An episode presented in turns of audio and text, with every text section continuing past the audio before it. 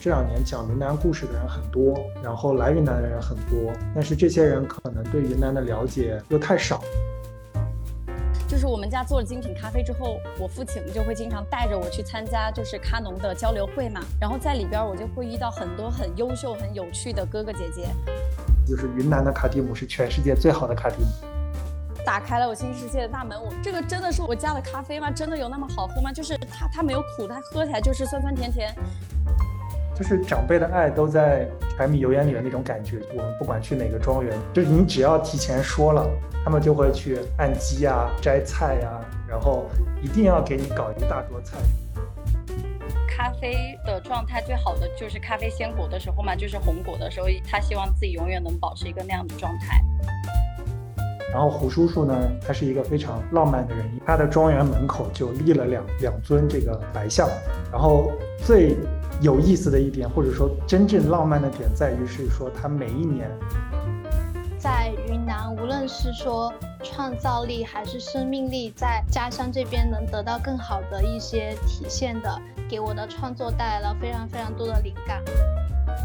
那每当我们下到咖啡地里的时候，你就会看到很多穿梭在地里的小朋友，他能看到很多咖啡树。在小的时候，其实我家里面的读物都是像雀巢啊，就是针对大人看的。我没有一个就是小孩子我也感兴趣能翻的一个读本，特别触动的。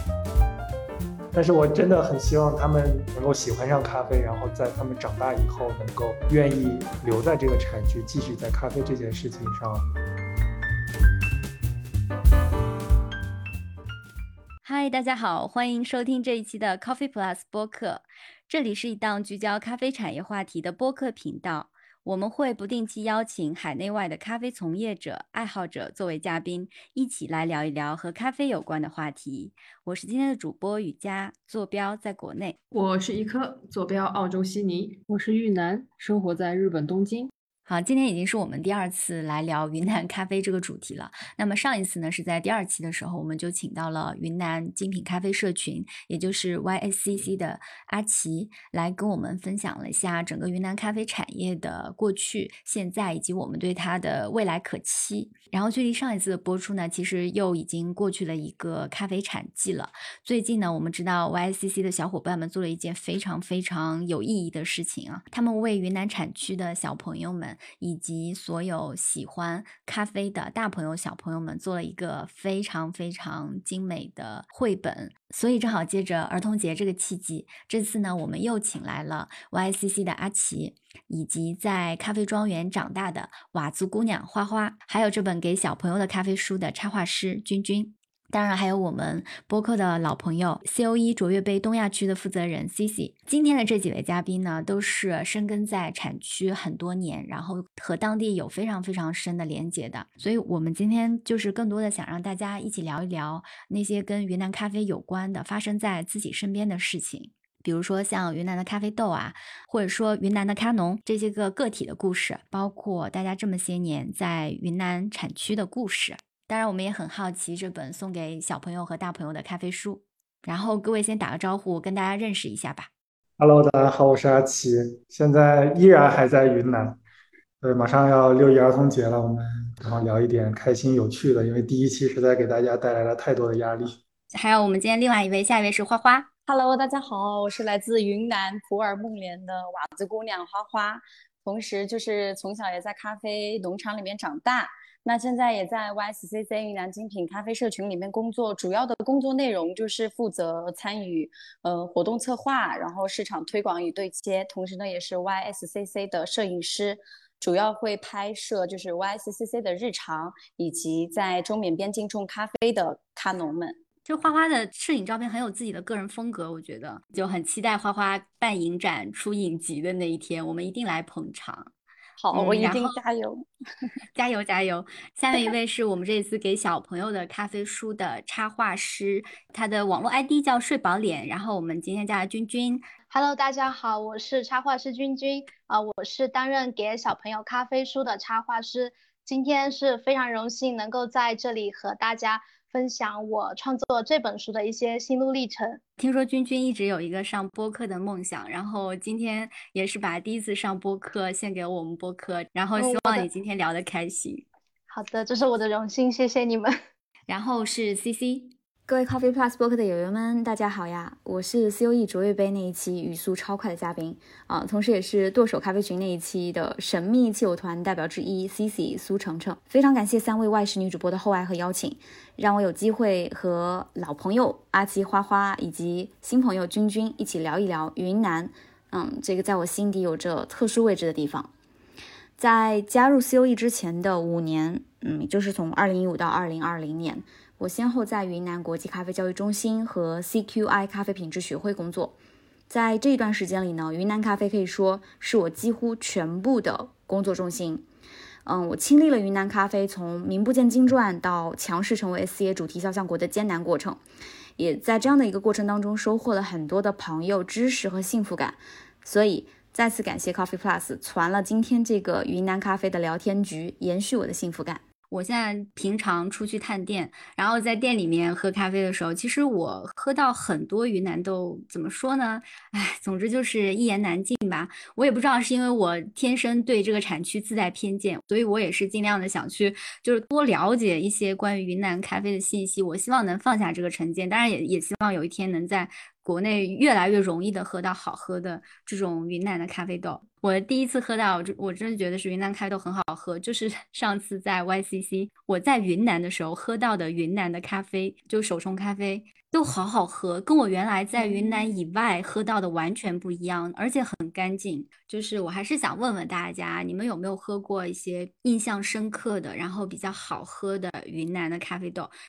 我在这里有有喝的到云南，就是从墨尔本的一家叫四公斤鱼 （Four Kilo Fish），他们是直营的，农庄直采，因为主理人是两个云南人。那他们家有很多像信港的，呃，就是我唯一记得住的一个农场，也是发酵，对，也是。开玩笑？这不信港不对吗？这不是信港，这是花花家。哦，不好意思。然后你说的那个主演是不是叫陈依依？啊，对，陈依依，对对对对对。对啊，都是我们。不好意思，你看世界就这么小，你看，你看，你看，哎呀，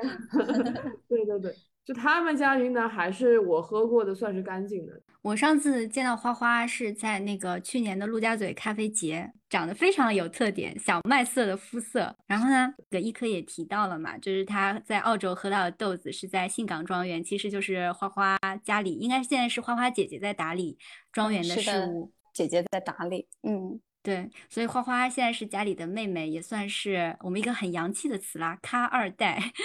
也是上一次在那个云南的时候，我记得我刚到的第一天晚上，然后阿奇和那个芒掌咖啡厂的李阿姨聊天，然后提到花花的时候，她说了一句：“嗯，花花就是品牌方都很喜欢她。”就我们其实挺好奇你的成长过程的。真真的非常感谢，就是所有喜欢我的人。我每次一到过年啊，就是会收到很多品牌方爸爸们寄过来的周边，就是我非常的开心。然后我也会好好的收藏杯子啊、帆布包啊，我都会挂在自己的家里面的墙上。然后也是想激励自己的成长这样子。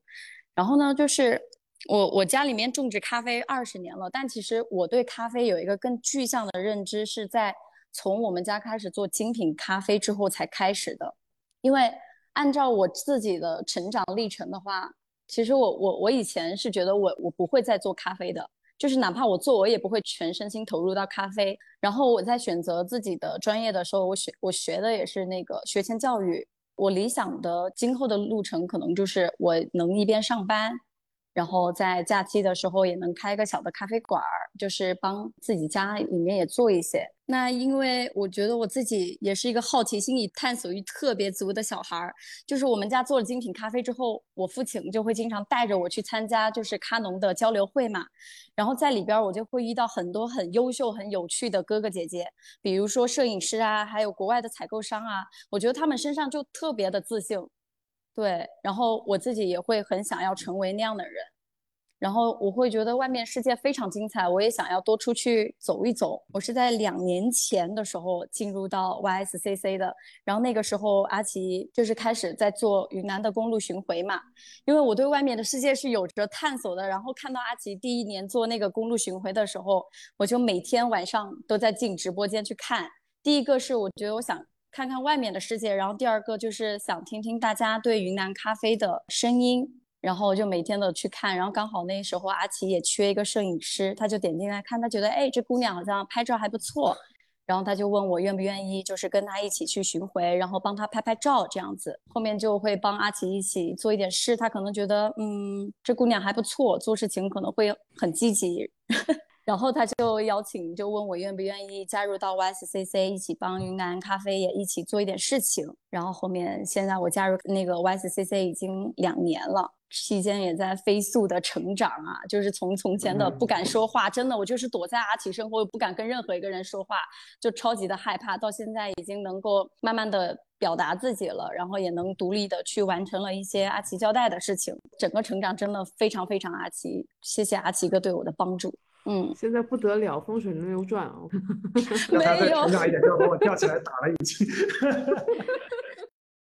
嗯，我第一次喝手冲咖啡大概是在四年前，那会儿我们家才刚刚开始就是学做精品咖啡。然后我那会儿我记得我学校里面有一个老师，他就是平时他特别喜欢咖啡，然后自己也会在研究烘焙啊、冲煮啊之类的嘛。然后我就想说，让我爸爸妈妈给我带点咖啡，我给我老师就是送一点，让他帮忙品尝一下。然后那天下午我去到我老师家的时候呢，就是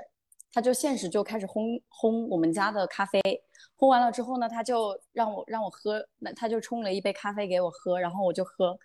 然后我就打开了我新世界的大门，我就说，嗯，这个真的是我的我家的咖啡吗？真的有那么好喝吗？就是它它没有苦，它喝起来就是酸酸甜甜。然后那个老师当时就跟我说，是吧？咖啡没有你想的那么就是那么苦那么难喝，其实它就是像果汁一样的，就是很很好喝。然后后来呢，就开始在学校里面，一到周末的时候就会去各个家的咖啡馆里面开始喝咖啡。然后呢，现在我最喜欢的豆子，其实就是给大家推荐有两只，就是我我自己的口粮豆，我现在在工作室里都会喝的，就是有一支都就是来自普洱古来旺咖啡庄园的小柑橘水洗，我觉得它代表着我们普洱的一支水洗，就特别的干净，然后。然后明亮，就是能一直就很耐喝。然后还有一支就是来自梦莲的高三零的一支厌氧水洗，就喝起来就跟肯尼亚一样，就非常好喝。你刚刚说的那两支我们都要喝到啊？有什么购买渠道吗？小柑橘水洗好像现在是在 Touch 的咖啡店里面可以买到那只熟豆，他们有在上。然后高三零的水洗就是让阿奇老板安排给大家寄。花花在说推荐的时候，在想哇，我们节目今天好有良心啊！才开始聊不到十分钟就开始上购买链接了，结果你们来一个，嗯，还要阿奇老板来安排，那我们的听友怎么办？没有啊，其实 M to M 好像那边有这支艳阳水洗。嗯嗯，Q 一下君君吧，我们这次这个绘本的插画师，然后你平时是一个咖啡爱好者吗？嗯，我算是半个咖啡爱好者吧，因为这两年我其实。有慢慢接触过咖啡，然后我也能够慢慢体会到大家描述的那些酸的口感啊，或者是甜的口感啊。我特别特别想分享的是，在前两天我和花花去分享会的那几天里，我喝到一支特别特别让我惊艳的咖啡。当时我喝下去第一口，我不知道是不是因为当时呃西双版纳的天气特别炎热，还是因为那支咖啡特别好喝。当时我喝下去，我就感觉改观了我整个对手冲咖啡的一种感觉。当时我就问花花，我说：“花花，这个咖啡为什么这么好喝呀？”他说：“这个是蜜处理的豆子。”我也描述不出来我当时是什么感觉，反正就感觉能体会到那种蜜的感觉。我不知道这样描述对不对，因为我我我不是特别能精准的描述到特别专业的词汇。我觉得其实那只咖啡豆惊艳到我了，真的挺好喝的。后面的几天，他在说：“哎呀，花花那个咖啡，我想喝一点儿。”真的太好喝了。对，然后就每天就是去布展前就会冲冲，然后说：“君君喝咖啡啦！”真的有很很惊艳，很惊艳。对，大家提到云南咖啡的时候，其实最关心的一个问题总是说：“哎，云南咖啡是什么味道啊？然后云南咖啡好喝吗？”其实我也会经常被问到这个问题了，但是回答的时候，我肯定是很肯定的回答云南。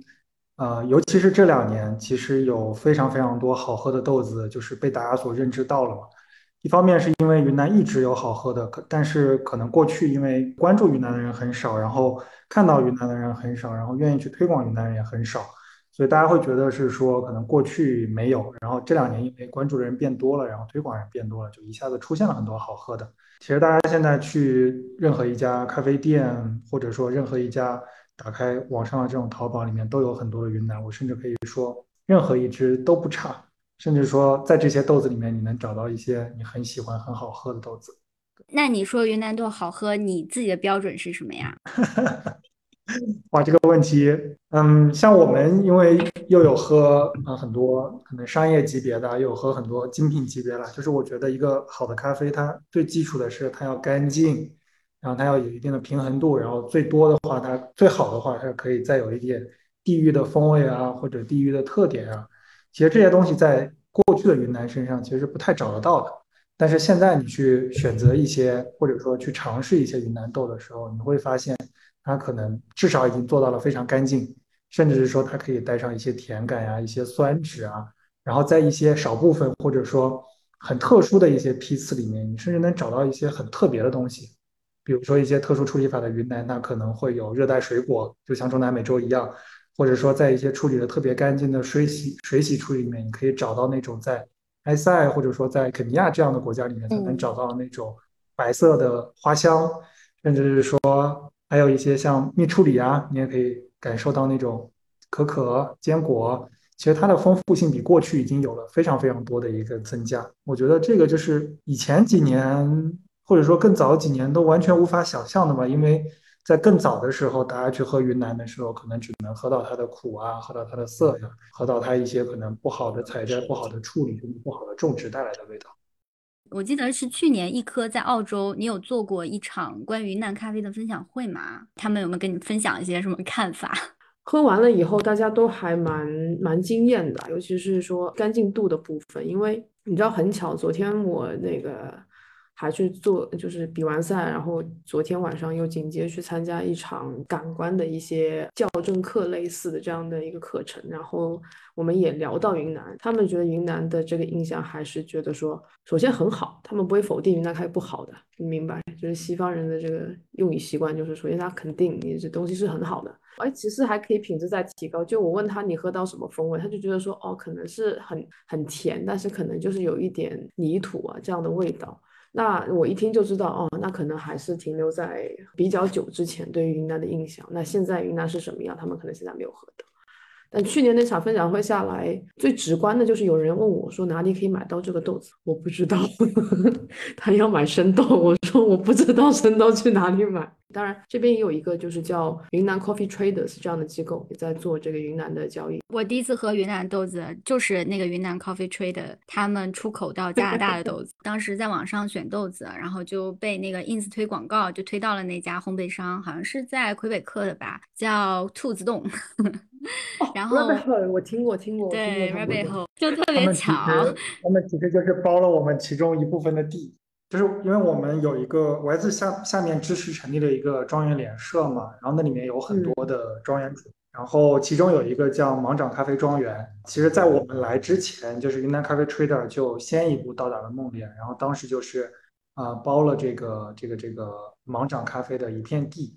然后在那里去建了他们的一个处理站，然后在那里去做他们的一些咖啡的种植、加工和处理，然后也跟我们的这边的庄园主建立了很深的一个。情谊吧，然后他们现在在国内工作的这些员工，我们也经常往来。我们刚刚说了这么多，然后发现推到源头，很多豆子都是从你们这里出来的。你就干脆给我们来讲一讲，国内哪些我们大家耳熟能详的大品牌跟你们是有紧密的、密切的合作的？我觉得。最最最最出名的，应该应该大家都知道的，就是那个 M to M 他们的繁云梦莲系列，就这里有不是梦莲寻找到的好地方，觉得很多人知道这个系列，但是很多人都不知道这个系列的背后其实是 YCC。是的，但其实我们有给很多品牌去供应我们的咖啡了，而 M to M 是我们非常密切的一个合作伙伴。但除了 M to M 的话，像大家熟悉的，比如说像 c i s o 的老东家，像 Manner。然后像那个明谦，或者是说像老树派或者飞 r 其实我们都有供应一些咖啡豆给他，当然有多有少，都是了。怎么说呢？就是我觉得我们其实非常愿意去跟这些精品咖啡品牌合作，因为我们自己在做的事情其实是一个非常长线的事情，甚至说我们现在所投入的很多精力、时间，包括是说金钱，可能在短期的三五年之内，它是不会看到成效的。它需要有一些愿意是说认可我们在做的事情，认可我们整体的价值观的这些合作伙伴，在一个很长的时间段里面跟我们保持一个相同的步调，然后慢慢慢慢的去接受这种改善，去适应这种改善，甚至说去告诉别人云南正在发生的这些变化。所以，我真的其实挺感激这些朋友们，不知道说什么，反正就是挺感激的。对。然后最近还有一个事情特别有意思，就是去年那个蜜雪冰城不是也推出咖啡业务了嘛？正好他们的合作伙伴就是 YCC，所以我上次去到云南的时候，嗯，跟随阿奇拜访了一些庄园，然后当时有遇到一个庄园主，我觉得，嗯，这个庄园主好面熟，就觉得哪里见过。后来大家聊着聊着，恍然大悟，哦，原来这不就是那个蜜雪冰城拍的那个纪录片里面的 男主角吗？哦，金涛哥是乔安咖啡的金涛。我们叫他金大哥，对对对，就是那个金大哥。所以我很想问一下花花，像产区的这些庄园主们，你是每天都在接触的，然后也是看着你长大的。就在你看来，像这种外部和网络的曝光量，你观察下会给他们带来一些什么样的影响吗？像刚刚瑜伽有提过，就是像蜜雪冰城，还有很多品牌方其实都会过来在拍摄咖农它一个现状嘛。那其实我也有带过很多品牌方一起去山里拍摄，他们真的是非常辛苦。就是早上可能我们从五点钟就开始，就会想要赶去拍个日出啊，就是让大家更全面的了解，不管是人文啊还是风景这些，一直到可能会到晚上十一点我们才收工。那我觉得宣传跟推广作用可能帮助是非常大的，而且它至少让本地人知道，咱们本地人在种也也在种咖啡。然后就是也会让本地的青年是以此为傲的。我觉得，就是以前我在学校的时候，我们学校也有种咖啡树，然后我就说啊，这个是咖啡树，我就跟我同学说的时候，他说啊，咖啡，我们这里也能种咖啡。就是其实云南本地人他自己也是很多也是不知道咱们云南在种植咖啡的。你你是说你在的学校是云南本地的学校？是的，我在普洱就上的学上学。我身边很多同学其实自己都不知道云南在种咖啡，然后他们也不知道像像星巴克啊，就是雀巢，其实咖啡也是来自云南。对，就他们不知道。然后呢，我会发现有两种不同的现象。第一种就是会让嗯咖农他自己也提升很高的自信心嘛，他会知道我的豆子啊会去哪里，然后更有信心，说是想要努力把它做得更好。然后也让云南咖啡能够走到全世界，会有这样的庄园主，但是也会出现我所看到的，也会有一些就是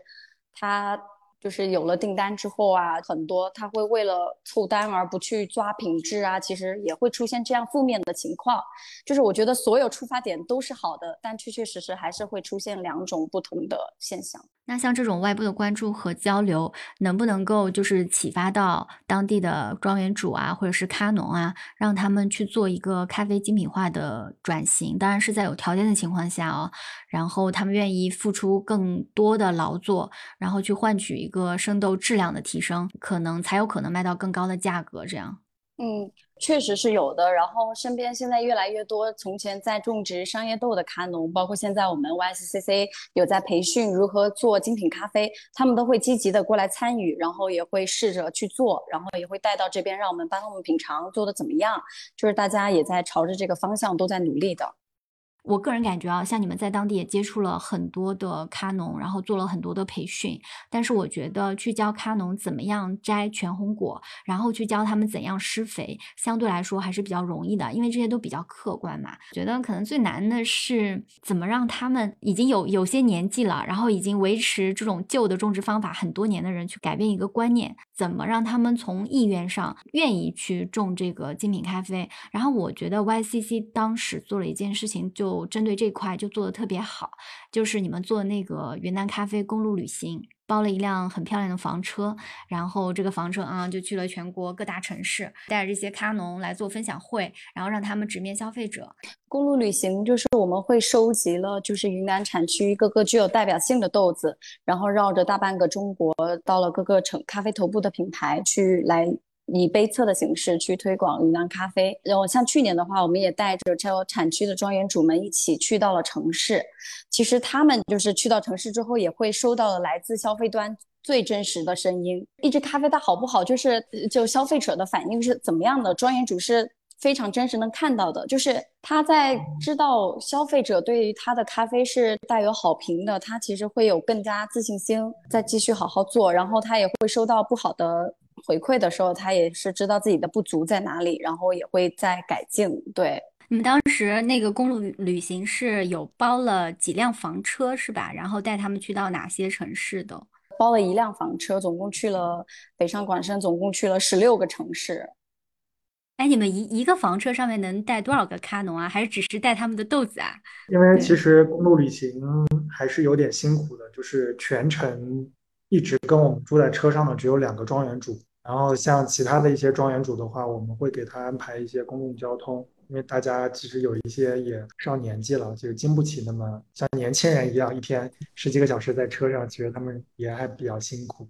对，当然也有也有我们的庄园主就是那种比较喜欢玩的那种。就会跟我们全程开车，其他的我们就会安排一些公共交通去。然后像我们带他们去参加一些大型的展会，像去年的上海的 Hotelex 展的话，我们大概去了有二十二个人吧，就全部是我们组织带着去的，就感觉就是小时候被家长带，然后长大了带家长那种感觉。除了这个活动，你们不是还做了一个带云南咖啡豆回家的活动吗？好像因为疫情的关系，做到一半没有完成。我就是那一次已经是全部都准备好了，我们打算就是让城市品牌方们带着自己家的云南豆，然后跟着我们就又回到云南，就是种咖啡的地方，在一起做一场关于种植者的活动。那那一次因为疫情的原因也没有做成，对。带着云南咖啡回家，那我理解的是说，你们还是开着房车，然后这个品牌方会带着这些烘焙豆，然后一边开着房车，然后绕着大半个中国，又从消费地又回到云南，是这样的一种方式吗？呃，也不是所有的品牌方都会，也有专门就是坐飞机直接过来做活动的，也有这样的品牌方。这个咖啡公路旅行，还有我们带云南咖啡回家的这个活动，接下来还会再继续办吗？因为去年我没有参加到，我特别想参加。记得去年大家都在抢票，然后发出来很快票就被抢光了。就是你们那个在城市办的分享会，因为现在国内的疫情状况不是特别的好嘛，然后。前阵子我有个朋友出去做那个公路旅行，然后开了一半被从高速上逮逮了下来，所以我也不确定是说我们今年能否正常的去举办这个就是往外的，就是公路旅行的活动。所以我们其实是有一个 Plan B 的计划了，就是如果我们不能够去到这个各个城市的话，我们是打算好好的再去探访一下云南的这个八大产区。因为我觉得是说，可能这两年讲云南故事的人很多，然后来云南的人很多，但是这些人可能对云南的了解又太少，所以他们讲述的真实的云南的故事或者真实的云南的状况，我总觉得是有偏颇的。所以，我想如果今年我们不能够出到外面的话，可能我们会在云南整个省内，在它的几个产区里面去做一次这样的巡回。一方面是说让这些。可能还来不及，或者说还没有机会接触到外界的这些云南的种植者们，能够对现在的云南处于一个什么样的状况，是一个什么样的状态，以及是说大家怎么看云南有一个新的认知。另一方面呢，我们是想通过影像的方式去重新的去记录一下当下的这个云南真实的状况，因为我们可能会有一个专门拍摄纪录片的同事跟着一起走。然后，maybe 如果顺利的话，可能我们会输出一个关于云南咖啡当下状况的一个小的微电影。非常期待你们今年的这个计划，因为上次在那个 YCC 的时候，我们是住在那个芒掌咖啡厂的嘛。然后芒掌咖啡厂的男主人和女主人，我们叫他虎叔叔和李阿姨。嗯，然后我在芒掌咖啡厂，呃，当时是没有任何人在场的，就是我们俩在一个下午，然后他在挑豆子晒好的这种果果的时候，然后我就跟他这种很放松的状态聊天啊。然后说到阿奇他们，当时李阿姨是这样说的，就是说他们现在觉得很开心，因为觉得现在做咖啡接触的这些人，见到的这些人，大家都是很好的人，呃，然后像阿奇这样的年轻人，他们来到了产区，不光是带来了技术。最重要的是带来了市场，而且都是和国内很多头部的这种烘焙商或者是咖啡品牌在合作，所以他们会觉得说，你们不光带来了技术，也带来了市场。我觉得这个是很重要的。就是我不知道该怎么通过声音来描述这个画面。当时李阿姨那个在说这件事情的时候，她是很沉静的，她就觉得现在所有做的这些事情都是他们二十年前没有想到的，然后他们也觉得很满足，然后他们也想就是说把豆子。做好，然后不去就是追求，这是他自己的想法，就没有去追求大量的这种生产产量，然后还是想做的精品一点。很多朋友其实他们会好奇说当地咖农的一个生活状态嘛？我觉得上次阿奇在节目中也说过，很多人会觉得他们是啊满手沾着泥巴，然后很很苦的一个状态。但是阿奇带我去拜访到的几个庄园，我其实看到的是完全另外一幅图景。当然也不是说这幅图景可以代表整体的呃云南看农的形象啊，我觉得起码可以代表 YCC 社群庄园联社下面这些看农的形象。然后当时听到阿奇讲了一个非常美丽动人的故事，很想让阿奇或者是花花你们俩商量一下，也现在讲给没有听过的一颗，或者说没有听过的 CC 和君君好吗？你们俩谁说？阿奇说，阿奇说。啊，为什么是我说这个故事？明明是你发现的，就是芒掌这个这个地方，云南的很多地方，它其实是用少数民族的语言去命名的。就比如说像孟连这个地方，它是傣族的傣语，它在傣语里面的意思是叫寻找到的好地方，或者叫找到一个好地方，就它的傣语是这样的一个意思。嗯，然后像芒掌这个地方呢，它其实的意思是叫大象居住的地方。然后以前这个地方确实就是生活着一个一个象群，就是这些象群里面有一只象，它得了那个白化病，当然这是一个传说。就是它得了白化病，所以它没有办法跟着整个象群一起去移动，因为它很显眼，然后很容易被天敌给发现，然后对象群啊就是有危害嘛，就是也也会对象群的生命就是带来一些威胁，所以整个象群呢就把这只白象就安置在了芒掌这个地方，然后后来过了很多年嘛，就是这些年间每一年这个象群都会回来看这只白象，但是。啊，很多年过去之后，这只白象的年纪很大了，很大了之后呢，因为大象它都是要死在家族的墓地里的，所以象群就在这一年，它年纪最大的这一年就过来接它回到家族里面去。但是因为这只大象的年纪实在是太大了，就它没能走到自己的呃家族墓地，它在半路就死掉了。然后它死掉的地方呢，大家为了纪念它，就把那条街命名叫白象街。就是整个孟连最重要的那条街就叫白象街，然后胡叔叔呢，他是一个非常浪漫的人，因为他的咖啡事业是从芒掌这个地方开始的，所以他就在这个他的庄园门口就立了两两尊这个大象，就是白象。然后最有意思的一点，或者说真正浪漫的点，在于是说他每一年都会在产季的开始和产季的结束把这个大象。颠个个儿。如果说产季刚开始的时候，就是大家来到云南的时候，这只大象就是屁股朝外，头朝里。然后，如果是大家离开了之后，这个大象它就把它反过来，把头朝外，屁股朝里。意思是什么呢？就是产季来的时候，就是欢迎你们回来，我头朝着里，我带着你们回到家里。然后产季结束了，你们要离开了，我就头朝着外，盼望你们再回来。是不是很浪漫？那个大象 是能动的，那个头，它做的是能动的吗？不是，它会整个把它搬起来，转一下，就是石石座，就是石像，石像，石像。而且胡叔叔打理的那个芒掌咖啡厂，之前看那个奥卡的评价说，很像是那种哥伦比亚或者中南美洲那些非常漂亮的咖啡庄园。他在半山腰种了很多很多的树，然后这个这个半山腰里面都是他喜欢的品种，而且他他会不停的根据自己的心情喜好去打理这个花园。然后我当时在他那边住了两天，也挺喜欢，真的特别喜欢。而且芒掌咖啡厂也是最开始接纳就是阿奇他们这个小团队的地方，也是啊，也是 YCC 最开始的家嘛，对吧？对，就是生活在，包括我们现在其实都还生活在芒掌这个庄园里面。我们也经常说，就是芒掌的这个李阿姨了，然后我们叫她老板娘，她也经常说，她就是一天到晚就是照顾我们这些小孩子，有一种就是长辈的爱都在柴米油盐里的那种感觉，就是我们不管去哪个庄园，就是就是你只要提前说了，他们就会去按机啊，然后摘菜呀，然后一定要给你搞一大桌菜，甚至说以前之前去年吧，有一次就是因为中午真的有事情没法在那边吃饭，就是他就生气了，晚上给我打电话就很生气，说中午为什么不在这里吃饭？很多这种这种情感上的连接吧。嗯，然后上次还有特别印象深刻，就我当时在澜沧的红枫庄园吧，是这个邹阿姨，然后她已经六十多岁了，但是你完全感觉不到她已经是六十多岁了，而且也完全在她身上感觉不到任何那种，呃，山区里面被生活怎么说被生活历练过的痕迹，就是觉得她的每天都是充满希望的。然后呢，阿杰他们也说，他们每次在做这种给当地咖农的。教育课啊，或者是培训课啊，像这个邹阿姨都是学习课代表了，相当于就非常非常积极的去学习新的技术。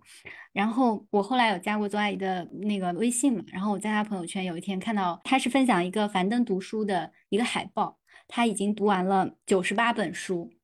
九十八本书哦，六十多岁的一个山区里的咖农哦，我觉得对于很多我们受过高等教育的城市里的年轻人，现在还有多少人能够静下心来读完九十八本书？C C 好有感触的，因为周姐也是认识了很多年，然后她每一次见我，她给我的感觉就是活力满满，然后笑声也是特别的，就是爽朗。刚刚瑜伽也有说过，就是像周姐嘛，她之前的微信名就是叫自己红果果。然后其实我我之前采访她的时候，我有问过她，我说哎，为什么微信名就叫红果果？然后她答复我就是咖啡。的状态最好的就是就是咖啡鲜果的时候嘛，就是红果的时候，因为他他希望自己永远能保持一个那样的状态。我当时好像听说，呃，邹阿姨她是每年都会跟当地的手工艺人去买一件他们手做的民族服饰。其实他也不是为了自己要穿，他只是觉得这个技艺要失传了。然后他们是手工艺人，又是民族文化，他应该去尽自己的力量，然后去消费，去保护它，是不是有这个事情？是的，然后每次像我们带客人们去到呃周姐他们庄园的时候，他都会穿着民族服饰迎接我们，然后也会向大家介绍这个民族服饰。然后他他穿的有时候他穿傣族、佤族跟拉祜族，他说他不局他不局限于他是哪个民族，他可以代表三个民族，然后都是把这三个民族的文化就是往外宣扬。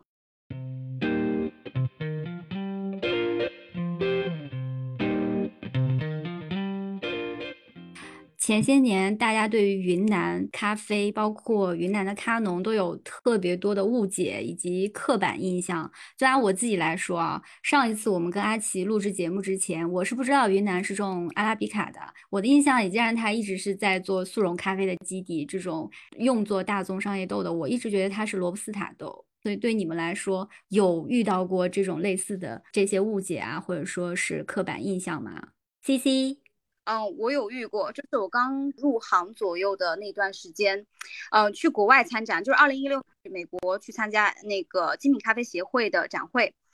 然后就会有人到云南咖啡的这个展位里来说，诶，中国有咖啡吗？因为云南有咖啡这个东西，他是觉得很稀奇的，就是云南和咖啡是不可能连接在一起的，或者说中国跟咖啡是不可能有交集的。然后另外一个就是我国内的朋友。他们听说云南产咖啡会很诧异，然后我说对，云南产咖啡，而且很多地方都会产咖啡，包括普洱，既产茶也产咖啡。因为普洱茶嘛，所以大家都比较了解。我第一次知道普洱产咖啡，也就是最近一年的事情，然后我也很惊讶，原来普洱是中国最适合种植咖啡的这样的一块产地吧，一个地方。其实我之前也听我们的庄园主讲过了，就是早几年他们去那个北京参加一个咖啡的展会。然后他们当时就带了云南的咖啡去嘛，去了之后呢，他们就说，呃，就是那边的参展的那些客人，他们就问他是从哪边来的，然后他说是从普洱来的，说有咖啡，他说啊，那那个咖啡是普洱茶做的吗？就是你们云南的咖啡是普洱茶做的吗？就我我我听到过这种很夸张的、很夸张的认知，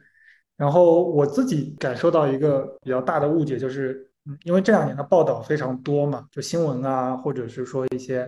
那来过云南的一些呃人，他们会回去写这些文章嘛，然后文章里会提到是说，呃这边的咖农可能就把咖啡作为一种啊农作物或者作为一种经济作物，然后去种植，然后他们自己也不会喝呀，然后对他们品质好不好也就不清楚啊，或者说不知道啊这种说法。但实际上，这个确实在可能很大的一个层面上，大多数的卡农依然是维持了这种状态。但是这两年其实是有非常多的改变的，至少是说在我们所在的这个普洱或者说孟连这个区域，我们所认识的这些庄园主，甚至包括在咖啡地里种植咖啡的这些咖农，他们日常其实是会喝咖啡的。而且甚至是说，他们也是会冲煮咖啡的，而且有一些特别厉害的，他们还去考了这个啊 Q 啊，或者是说他们也能够像一些采购商一样去杯测，他们能够喝得出咖啡哪里好哪里坏，然后也能够跟你很清楚的去描述它的风味呀、它的酸啊、它的甜呀。我觉得这种改变其实是一直一直的在发生的，但是很多人没有认知得到。我觉得这种误解可能慢慢的会消弭掉吧。其实我也蛮感同身受的啊。第一个就是我最近在看那个关于云南的一些纪录片，或者是 UP 主上传的视频也好，可能我看五部纪录片里面有四部都会提到说，当地的咖农他们并不懂自己种的咖啡是什么，他们自己不会去饮用。第二点就是我上次跟他们走访了一些咖农，当时对我一个特别大的冲击就是，哇，就每一个咖农家里都会有一个类似于。茶案的一个台面上面有磨豆机，然后冲煮设备、滤杯，然后你每到一个咖农家里，他都会很自然的说：“哎，坐下来，我帮你冲杯咖啡。”因因为这个东西在城市里，我只会把这个冲咖啡这个事情和很多咖啡爱好者和和他们联系在一起，我并不会把它和在我在一个很原生态的地方，然后在咖农家里，然后他们每个人就像给你倒茶一样在冲咖啡那么自然。对于我一个第一次从城市里到达产区的人，这是对我一个很大很大的冲击。然后呢，C C 其实在平时的工作中可以接触到来自于全球各个产区都很好喝的咖啡豆。从这样一个专业的角度，你有没有喝到过一些让你特别惊艳的云南的咖啡豆呢？虽然这几年的工作不在云南嘛，不在跑产区了，但是我每年还是会收到在云南当地的朋友给我寄的当季的一些他们做的实验批次，所以我会喝到一些云南好喝的云南。那我这边分享两支我最喜欢的两支，就都是在去年喝到的。然后一支是在去年的二月份喝到的，是一支云南的酵母的水洗，就是喝下去从干香到湿香再到风味满口的小草莓。但这个不是不是重点啊，重点是我自己是一个非常喜欢吃巧克力和喝那个牛奶，所有的奶制品我都很喜欢的一个人。然后正好这支咖啡就很正正中我的下怀。哦，因为它呃在麝香里面就有很浓郁的牛奶巧克力，呃，然后它因为它是水洗嘛，就它所有的风味就非常的干净清晰，酸甜平衡做的非常的到位，而且醇厚度也非常的好，很顺滑，就没有一点负向的东西。这支咖啡我印象特别深刻，这然后这支咖啡是在普洱，然后庄园名呢是呃 Mimosa Sky Villa，我不知道大家有没有听过这支这个庄园。没有啊，没有没有没有。然后他们他们庄园的就是负责处理的这个人，之前是在斑马，也是在梦莲的一家庄园。然后另外一只我很喜欢的是两个月之后，就去年的四月份我喝到的一只来自于临沧的一只蜜处理。然后那支蜜处理当时给我的感觉也是很牛奶巧克力，然后但是它跟那个小草莓比起来，它是没有草莓调性，它在它的干香和湿香里面都有花香，就淡淡的茉莉花香，而且这个淡淡的茉莉花香是一直持续到风味的。然后风味里面除了有呃茉莉花香、牛奶巧克力，还有葡萄的一些风味。啊，但是这支蜜处理美中不足的是它的 body 有点薄弱，然后它的余韵有点短，这是唯一的一个缺陷。但整体我。非常喜欢，然后后来我才知道，呃，四月份我喝到他们家的这支咖啡，然后六月他们庄园获得了当年水洗组的冠军，呃，秋破庄园的，然后他们在临沧，但海拔是一千六百米，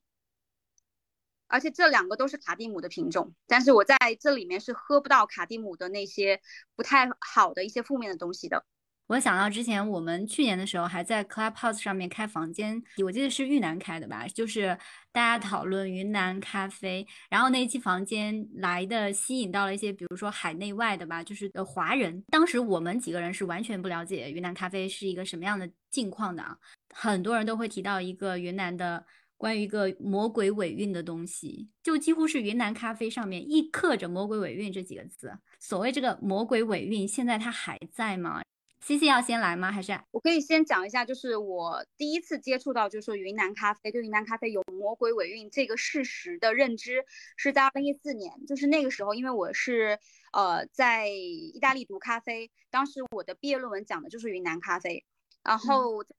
我那时候我是在云南的不同产区收集了十四支样本，然后就是让我的论文导师也是。亚洲第一位女杯测师叫做 Sunalini Menon，然后让他去给我们的十四支咖啡做杯测。十四支咖啡当中有有十支吧，如果没记得没错的话，都是卡蒂姆的系列的这个品种。然后后来他给我出具的这个杯测的报告里面，我就看到了很多的什么叫 green 啊，什么 grassy 啊，herbal 啊，就这些负面的关于就是卡蒂姆这个是不好的东西。了解到说哦，原来云南咖啡会有这样的一个。不好的负面的风味在里面，但是那个时候我自己是没有喝到这些咖啡的。然后后来，二零零五年开始正式入行，在云南开始做咖啡的时候，然后开始自己喝到。那我觉得其实这个魔鬼尾韵跟它的血统是有关系的哦，因为可能很很多听友都知道，我们卡蒂姆的系列品种当中为什么会有这个尾韵，是因为它是卡杜拉和那个蒂摩的混种。然后蒂摩的混种的话，它是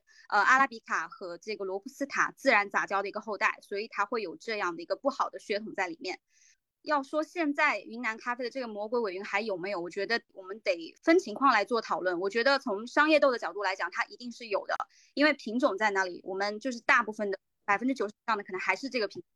那因为是商业豆的处理，所以我在后期的处理加工当中，我不可能做的那样的去那样精细，所以我可能也不会说哦，我要全红果采摘，我要在最佳的成熟度去采摘，采完了以后我要浮选怎样，然后一步一步做，都像精品咖啡一样去处理。那。我觉得精品咖啡就是另外一个故事了。精品咖啡，因为我们在每一个环节都投入更多的一个精力，还有就是我们会采用一些人为的因素，尽量的去遮盖或者是说去削弱这个魔鬼尾韵的这个表达。但是我觉得这个还是治标不治本的，觉得还是要从品种上面去从根本的来解决这个问题。非常认可 C C 说的了，就是我们没有办法去否定品种所带来的一些先天性的缺陷。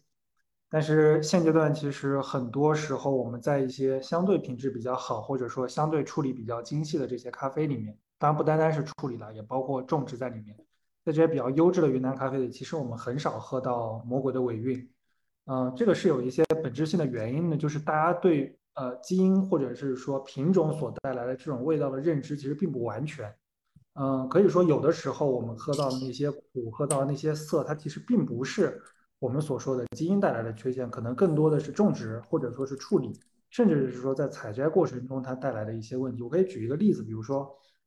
嗯，云南很多老百姓他们会去施肥嘛，那施肥的时候呢，其实大家会非常喜欢一种肥料或者说一种营养元素叫氮，这种肥料呢可以让咖啡的枝条生长的非常的茂盛，生长的非常的茂密，但是其实咖啡不单单只需要氮。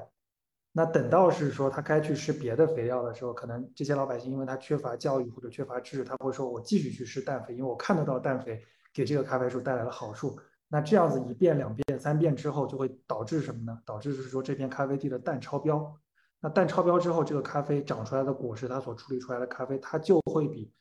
不超标的这个土壤来的更苦。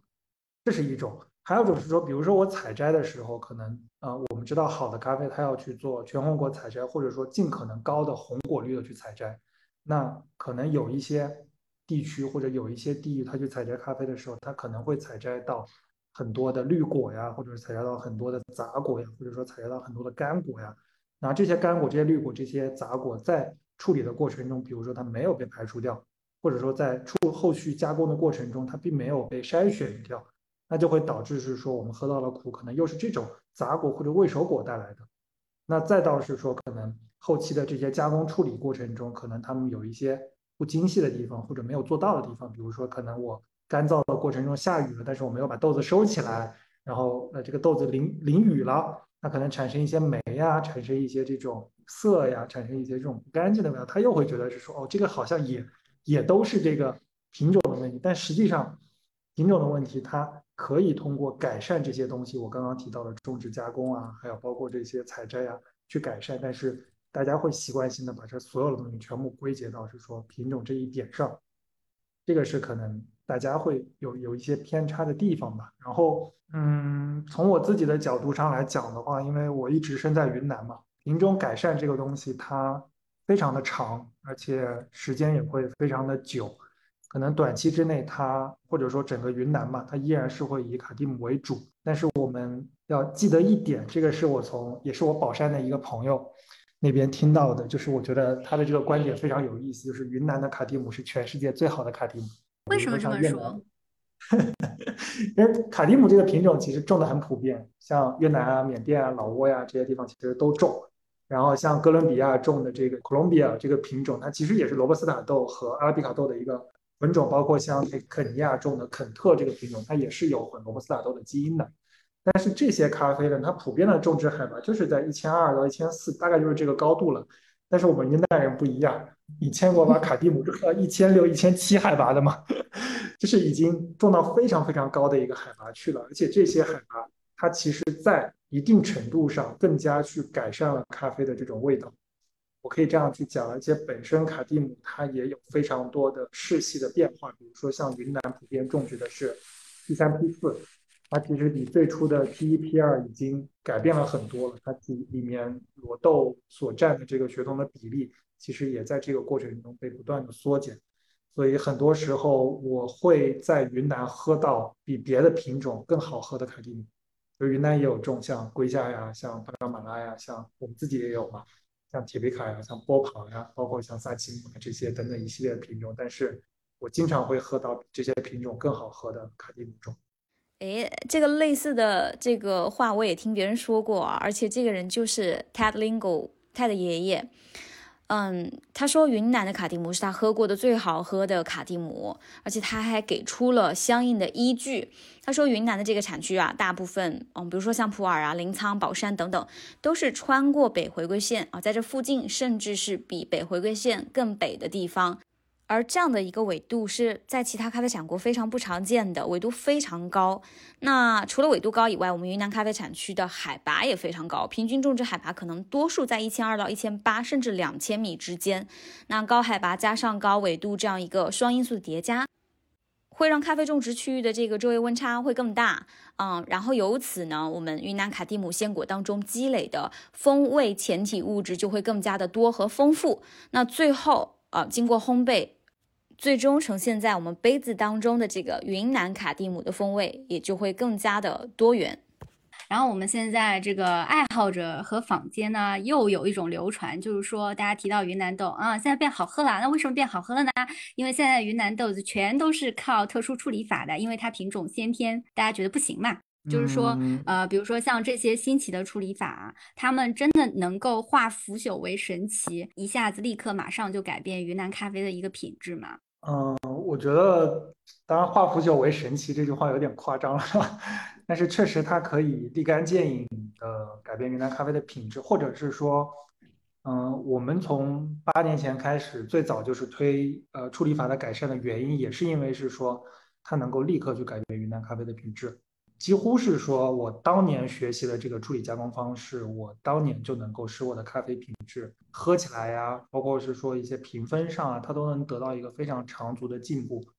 嗯，但是我自己会认为是说，处理法它终究是一个手段，或者是说它是一个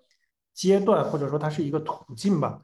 因为是说处理法能够改变的，你可以把处理法理解成是你做饭的一种厨艺。那你厨艺再好，如果你的食材天生不够好的话，那你很难做出一个达到巅峰或者达到顶峰的一个菜嘛。那云南虽然是说这两年通过处理法的改善，通过处理法的这些精进，啊，提升了品质，但是它要去更进一步，它还是得回到种植，回到这些土壤，甚至说回到这些，啊，咖啡地和自然环境之间的这种关系上去。那为什么我们从最开始选择处理加工法的来进行改善呢？最主要的原因是说，处理加工法的改善带来的品质改善可以带来一个更直接的东西，就是更好的收入。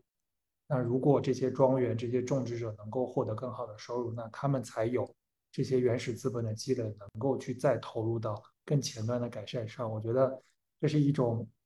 达到理想状态的一个中间阶段。我觉得可能也是近几年我们会。继续去努力的一个阶段，啊，但是最终的目的还是是说从根本上去做改善。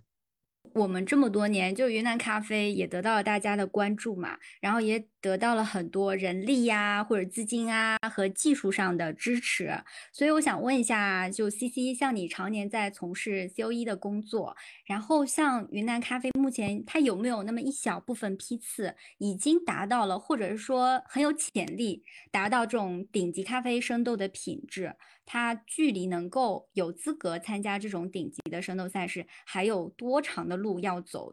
嗯，其实去年的九月中旬，阿奇这边也就是 YCC 有给我们寄出八支云南咖啡的样品，嗯，但是因为是寄到美国，所以我们直到十月的中旬才收到，嗯，这个豆子，然后进行烘焙和杯测。从杯测的结果上来看。嗯，讲两点吧。第一个就是整体上来讲，其实日晒处理会普遍优于其他的处理法。那从分数上来讲呢，嗯，有两支咖啡豆的分数是非常接近这个 COE 赛事当中晋级的一个最低门槛，也就是八十六分啊。我们测的八支豆子当中，有一支是八十五点五分，一支是八十五分，啊，其余都是在这个之下的。嗯，从晋级最低门槛八十六分来看的话，其实八十五点五、八十五跟八十六已经非常接近了。但是呢，我们知道 C O E 的获奖豆它最低的获奖门槛是要达到八十七分的，所以从这个角度去看的话，嗯，在分数上面我们至少还有一个一点五分的差距啊，是需要我们去努力的。呃，除了 C O E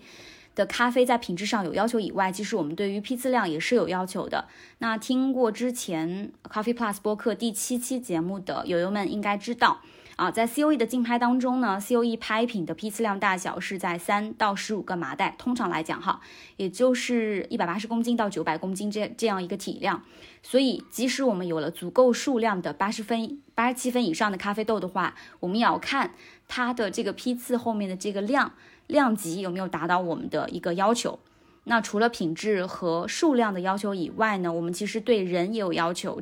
嗯，这里的人其实指的就是团队。啊，我们需要和 COE 在价值观上，还包括理念上能够相一致的一个团队，并且可以高效、值得信任、执行力强，能够把这个 COE 这个项目实打实去在中国落地的这样的一个团队。那此外呢，我们对于基础设施。呃，基础建设也是有一定的要求的啊。比方说，我们需要安全存放所有参赛豆的一个仓库，因为大家知道，所有的咖咖啡豆在进入国内赛段之后呢，所有的这个豆子都是要进行一个入库操作的。哎，就是在整个比赛流程当中，我们是储存在官方的这个仓库里面。那另外呢，啊，当我们要进行这个样品的准备的时候，我们就需要对所有的咖啡进行统一的脱壳分级包装。那我们需要这样的一个场所以及相应的专业设备。那最后到竞拍完了之后，我们要做这个咖啡豆的出口，那我们就需要高效专业的出口商、物流商等等等等。嗯，所以每一场 COE 的这个组织和成功举办，其实，呃，没有那么容易。嗯，我觉得从品质上来讲，可能我们还需要一到两年的这样的一个准备。但是除此之外呢，呃，从这个批次量、嗯，团队以及基础建设等等方面，我觉得我们已经准备的差不多了。哦，当然，也许在品质上面我们也不需要那么久，因为呃，我后来才知道，阿奇基的那一批样品其实，呃，是属于怎么讲？它没有专门因为我们要评测去重新挑选，而只是从大货当中去随机的拿了八支出来，里面还有商业豆，而且这个咖啡，嗯，因为我们收到时候已经是十月嘛，其实相距上一个产季已经过去半年之久了啊，所以我觉得这个在品质上面它肯定会有一定的下降。嗯，不过没有关系啊。阿奇给我们寄了第二批的样品了，然后已经在路上了。嗯，我们到时候来看一下这第二批样品最后的杯测结果会是怎样吧，非常期待。是的，是的，我当时并不知道这个 流程的第一步是说我应该去精选我的豆子，我以为只是说可能先让大家去感受一下云南做的。所以当时因为已经十月份了嘛，就是距离上一个产季。已经过去了半年，所以我就挑了一些我们仓库里面剩余的样品就寄出去了，啊，甚至是说那八只豆里面好像有三只吧，还是商业级别的，然后其他的几只也不是专门为竞赛去做准备。不过今年我有重新寄了，你刚问我的单号我已经查到了。说到 CC 嘛，因为 CC 之前也说了，你加入到那个 COE 卓越杯 AC 联盟之前，也是一直在云南工作了嘛，然后跟当地的好多咖农啊什么的都比较熟悉。那能不能跟我们说一说你所经历当年的云南咖啡和当下的云南咖啡比较一下？你会不会觉得说现在是一个云南咖啡的黄金时期呢？一开始，其实我毕业以后的第一份工作其实就是在云南。当时之所以选择云南，有我觉得有两个重要的原因。第一个是我觉得云南咖啡教育中心当时它的一个价值观或者说它的一个愿景是非常非常打动我的。我觉得有一家企业是为整个云南产区的咖农去考虑的，就是要带着咖农一起去成长，然后一起去让他们走到就是更棒的一个世界舞台。那我觉得人生其实很短暂。我们如果能有机会做自己喜欢做的事情，并且这件事情很有意义，可以帮助到别人的话，是非常非常难得的机会。所以我当时是有有大概有五个左右的工作机会，但我选择就离家最远的那份，我我选择去那边。然后另外一个原因很重要的原因是因为泰德爷爷，就是 R Y Z 之前有去翻译过他写的一本呃书，叫 Coffee Cuppers Handbook，呃就是咖啡品鉴师的杯测手册。在翻书的过程当中，其实我才会去了解到说他的爷爷他究竟是一个什么样的人。然后当在跟教育中心的书总，他有聊到说他的爷爷其实已经跟他们签约，是他们的这个高级顾问了啊。然后说如果我加入 YCE 的话，其实有很多的时间是跟他的爷爷会一起去共事。呃，所以这个是非常打动我的另外一点，所以我当时就去了云南。其实加入 YCE 之后，嗯，怎么讲？刚刚花花和阿奇说，现在很多的云南咖农都会去杯测，然后呃，还包括雨佳，你刚刚提到了说你去云南去参访的时候，呃，有很多的咖农会给你去煮咖啡，已经是很寻常不过的事情了。但是当时我们二零一五年去，我刚在云南开始工作的时候，如果我们去拜访一个庄园，很多时候咖农。拿出来的东西是茶，不是咖啡，就你会觉得很奇怪。他自己家里的院子里种的是咖啡，但是他当有客人来的时候，他还是会泡一壶茶，告诉你说来喝点我们的普洱茶，这样子。对，我觉得这是一个蛮大的转变。当然，我们其实从二零一五年开始，我们就和太太爷一起在云南去做关于感官的一些培训，探访不同产区的庄园啊，在大田里的一些嗯。叫怎么说？就是农农学实践，就比如说你怎么修剪的呀，你怎么施肥的呀，等等这些，还包括那个后置加工阶段，我们也会去考察大家的这个加工处理厂工艺，你的流程设计是不是合理的呀？你的设备是不是合理的？有没有哪些需要改进的？其实那个时候我们在二零一五年的时候就开始慢慢的去关注这些东西。那这么多年其实是确实看到飞速的成长的呃这样的一个时期。而且当时我们做的很多事情，其实外界不是特别知道，而且包括我们国家很多的咖啡从业者也不是很清楚，说哦云南种咖啡，然后有这样一群人在做这样一些事情。当然除了我们之外，呃还有一些其他的公司，包括之前我们提到的 YCT，就是云南 Coffee Trader，还有 Torch，其实他们那个那个时候也已经是在云南扎根了好几年，也在做着这些事情的。所以我觉得前期的这些积累和沉淀。它就是每一步其实都算数，没有前期的这些积累和沉淀，就是不可能有我们现在看到的一个相当于是一个爆发期。但是我个人其实觉得云南咖啡的发展其实还没有进入到一个黄金期，因为为什么这样讲呢？因为我个人觉得，虽然近几年我们看到很多的特殊处理法，就可以说是特殊处理是百花齐放的一个时期。但是我们每一个庄园是否已经找到了最适合自己的那种特殊处理法或者是传统处理法？我觉得这个还是在打问号的。有没有可能去在这个产期和下，相当于我能复刻，我能把我想要的风复刻出来？这个也是我觉得我会打一个问号在这里。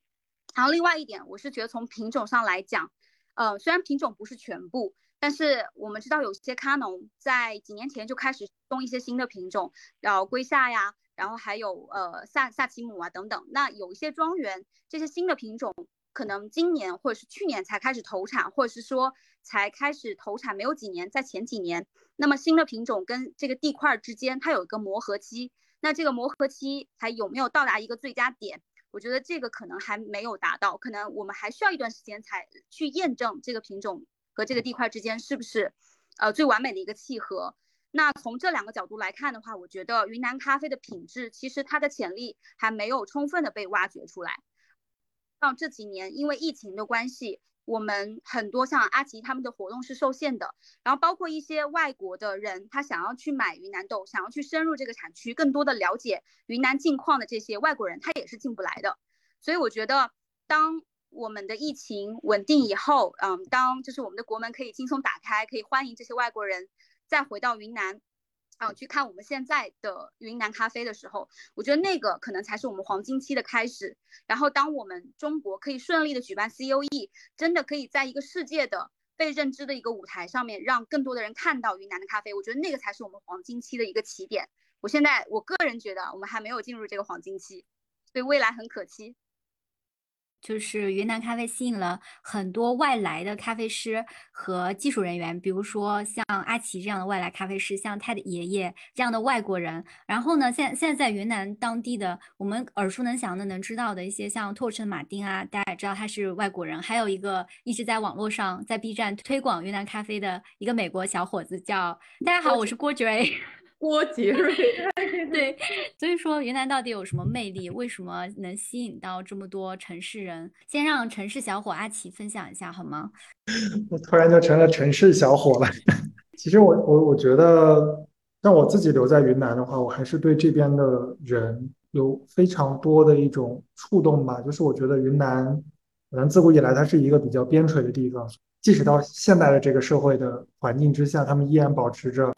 非常淳朴或者说非常友善的这样的一种状态，它会让你感受到可能心灵上的一种某种慰藉吧。就是我其实最开始来云南的时候，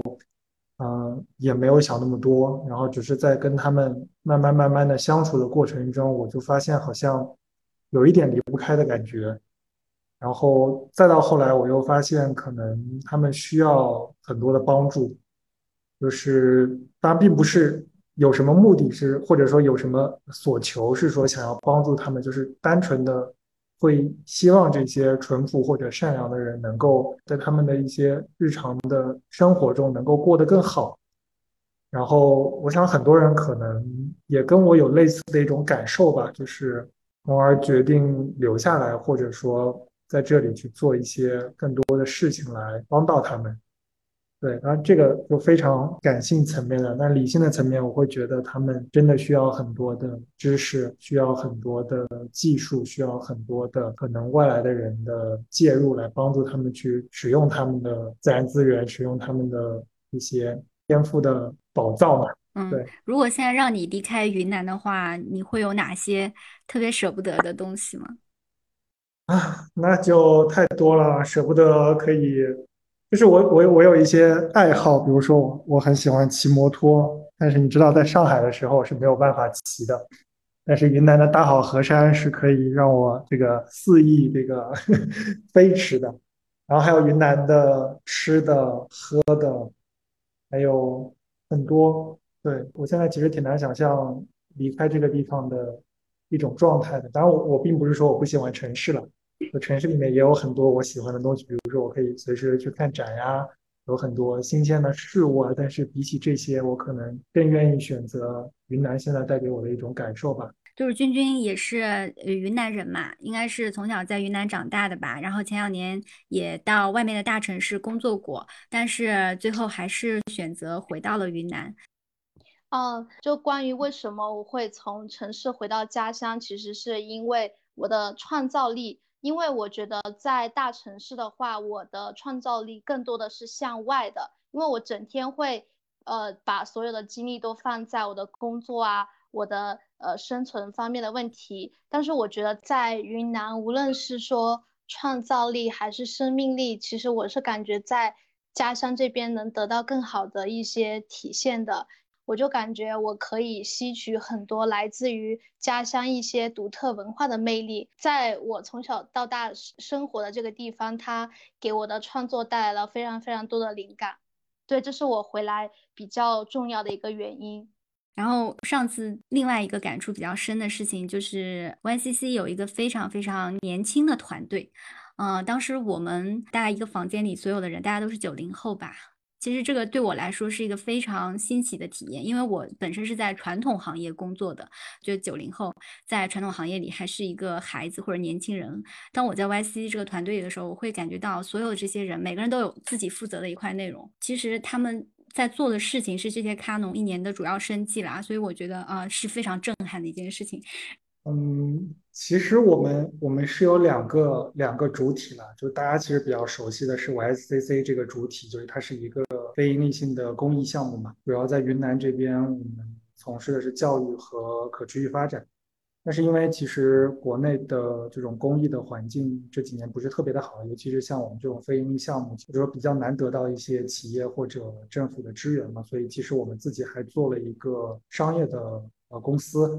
就是因为我们在过去的八年里面，其实教育了非常多的咖啡的庄园主，然后这些庄园主呢，也一直很愿意跟我们去合作，所以我们做了另外一个组织，叫庄园联社，就是把一些优秀的这些庄园形成一个类似于更大的联合体的这样的一种。组织吧，当然它本身也是一个注册的公司了。我们的 商业公司的全称也比较有意思，叫梦恋阿奇和他的伙伴们咖啡农民专业合作社联合社。对，它就是把很多农民组成的专业合作社再再组合了一次，所以我们叫联合社。那我们日常的工作呢，就是尽可能的把我们商业的部分运作好。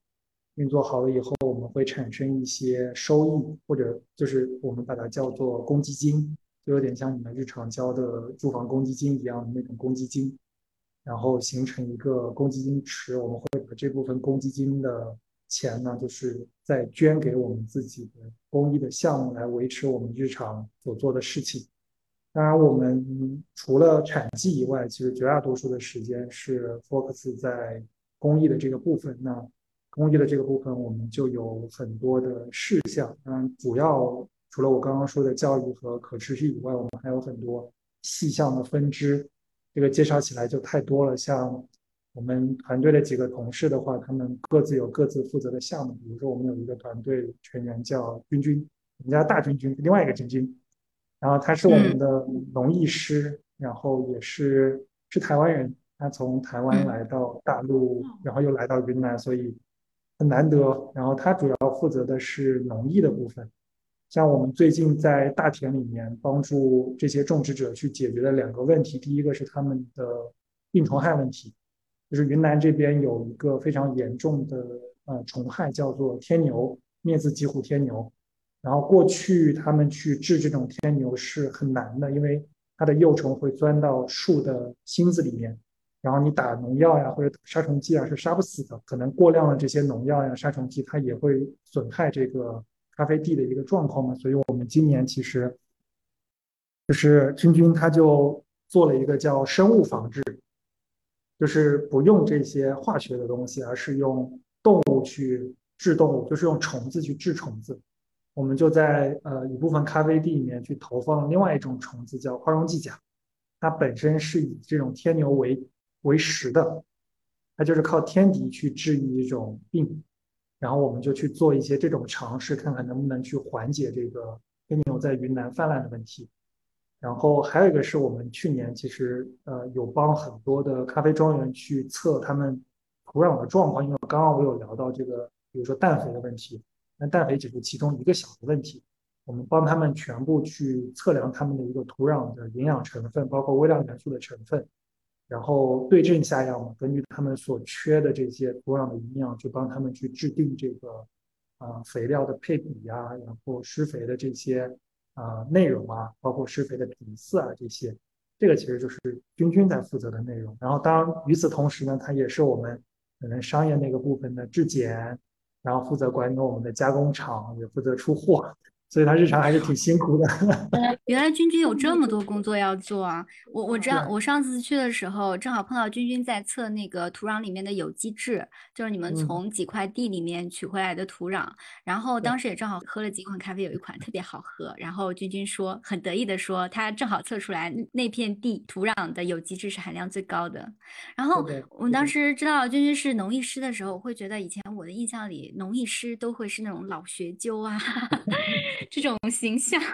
然后没想到是君君，而且君君是一个性性格特别好的台湾姑娘，她好像在生活上还负责小伙伴们，有时候就阿姨不在会帮小伙伴们烧烧饭啊，好像也会来照顾一下。对 对对对，嗯，确实也会做饭，然后她也会自己去做很多的，就是操作了，她也会自己去育一些苗呀，然后去做一些污水降解的一些实验呐，然后很多。然后这个是君君了，然后有以后有机会可以让他跟大家聊一聊。然后还有那个另外一个同事叫杨傲，叫他傲爷，他其实是我们一个咖啡庄园主的侄子了，之前一直在新西兰留学。然后他跟他对，然后但虽然他学的不是咖啡这个专业了，但是他也很喜欢咖啡。然后回来之后呢，就也是意外吧，就是我们就认识了，然后他也对这个东西很感兴趣，然后最终就加入了我们。然后像他的话，最近就是在忙我们数字化这一块，因为我们一直觉得云南这边的不管是种植啊，还是加工，还是处理啊，嗯，它其实都非常的原始，甚至说非常的粗放。如果我们能够用一些现代化的设施设备，包括一些现代化的程序软件。去解决这个标准化的问题，那自然来说，云南的品质就能够得到一定的提升，甚至说稳定。所以为此呢，我们就开发了一整套的系统，它有它 PC 端，它有小程序端，它有农户端，有庄园管理者端，有寻豆师端，然后有消费者端。最近刚刚上线嘛，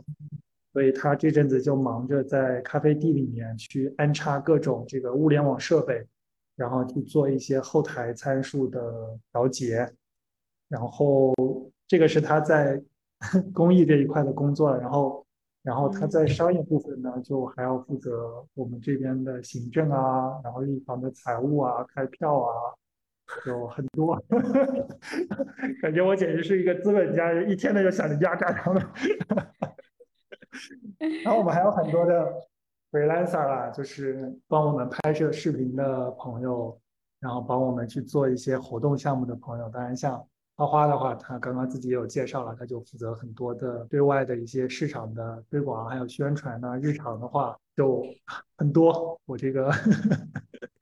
我的问题是，请问阿奇老板在 YCC 负责什么？形象吗？我我也很忙，我主要就是负责就是。就是因为商业的部分，它也涉及到一些像销售啊，涉及到一些像嗯政府关系啊，然后涉及到很多，怎么说的好像就是一个形象的，差不多吧？你说的对，没有错。发言人，发言人，发言人。对，我就是一个看板的，对。挺好，挺好。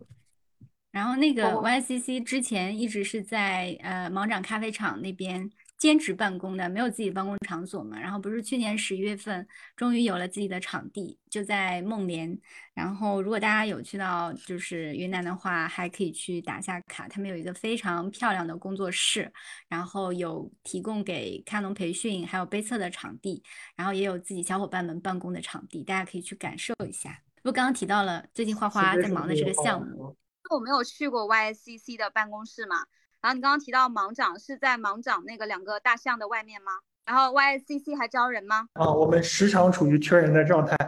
一年三百六十五天，一天二十四个小时，永远处于这个劳动力不足的状态。请大家快点联络我们，然后过来给我们上班，我们一起做些有意义的事情来支援一下我们。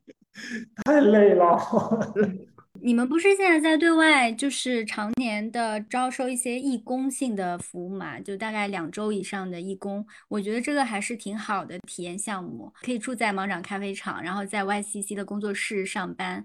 嗯，大家感兴趣的，我们也可以把这个义工招收的一个链接放在我们的 show notes 里面，大家可以查看一下。我觉得是一个了解 YCC 很好的办法，也可以为他们尽一点自己的力量吧。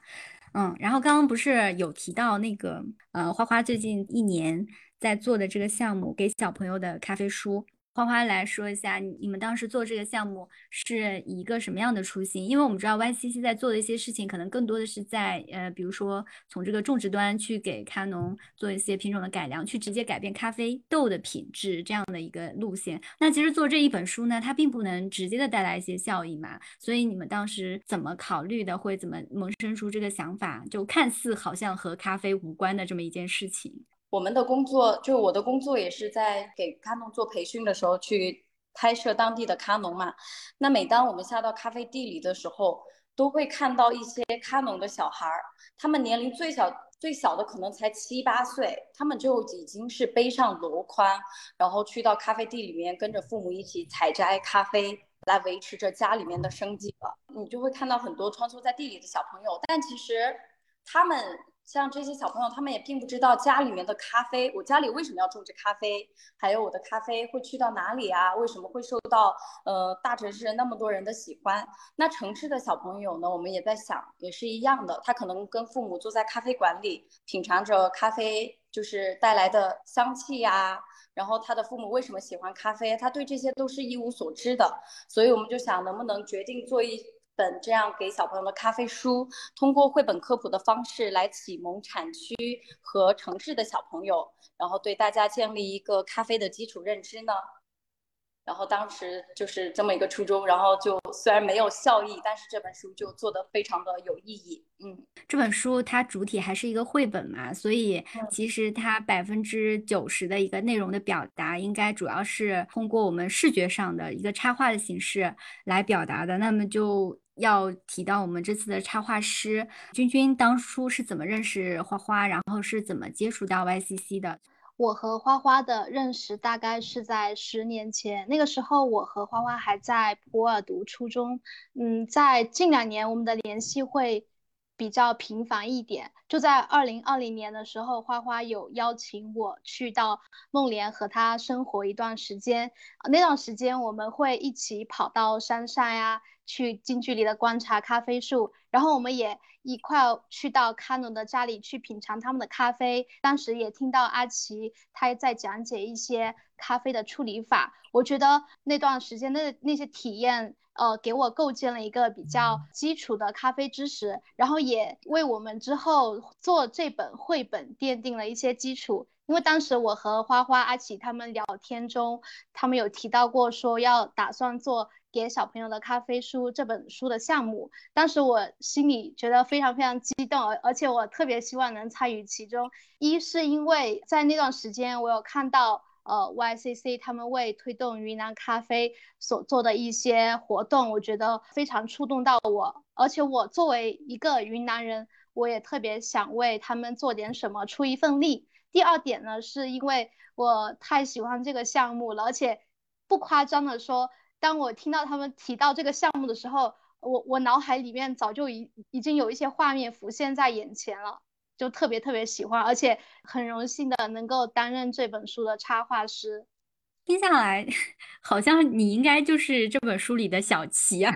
嗯，感觉你整个就是认识咖啡的过程，然后呃，似乎这些东西就已经浸透到你的身体里，然后你最后在创作这本书的时候，好像就把这个故事把它转转移到这个小齐身上，然后表达出来了呢。提到这里，还是君君跟我们也可以简单说一下，嗯，这本书它是讲了一个怎么样的故事？好。这本书呢，主要是讲述了两个分别来自咖啡产区和城市的两个孩子，他们因为一颗小小的咖啡豆成为一个朋成为朋友，然后他们进行了一场以咖啡为名的一场探险，而且他们在这场探险当中收获的不仅仅是关于咖啡的知识，也收获了呃彼此深厚的友谊，并且他们也将自己的一些收获的知识和体验。分享到了一场咖啡市集上，大概是讲述了这么一个故事。嗯，其实当时我们在设计这本书的尺寸的时候，我是呃给花花和阿奇他们提了一个建议，就是我希望这本书其实它是可以比较厚一点、比较大一点的，因为我不我不太希望这本书是可以一口气的看完，我觉得可以分分。呃，一个片段一个篇章的去读，比如说今天或者这个周，我们一起了解了咖啡，它是从哪里来的，它生长是需要什么样的一个环境开始，然后下一周或者是呃明天，我们可以了解这个咖啡它是怎么去处理的等等。我觉得这本书它是可以分段式的去阅读。其实我们小时候不是更多看的是连环画啊。漫画啊，我印象里面一直觉得绘本呢，它可能是更适合特别小的小朋友。但是最近我也有了解到，绘本呢，它现在也可以作为一个相当于说亚文化的分支啦。然后也有很多大朋友开始来看绘本这个形式，而且它的艺术价值非常非常的高。君君来说一下，当初你对这个绘本创作，或者是你之前有没有这种方面的经验？嗯，呃，在绘制这本绘本之前呢，我有过一段。和绘本相关的工作经历，当时呢，我主要是负责公司里的儿童绘本项目。这些绘本的经历呢，其实也为我这本绘本创作带来了非常非常大的一个帮助。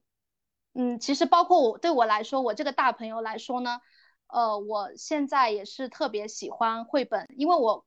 专业并不是。科班的绘本出身嘛，近两年来我也慢慢的去关注到一些绘本啊，包括说购买一些绘本回来看，还有观看一些关于绘本的一些知识理论的书籍来看。嗯，对，为为为这本绘本其实做了很多的功课。当你作为一个作者在创作它的时候，然后你脑子中的一种就是它使用的场景，或者说它的阅读场景是一个怎么样的场景？就是你希望大家怎么来享受这本书？嗯，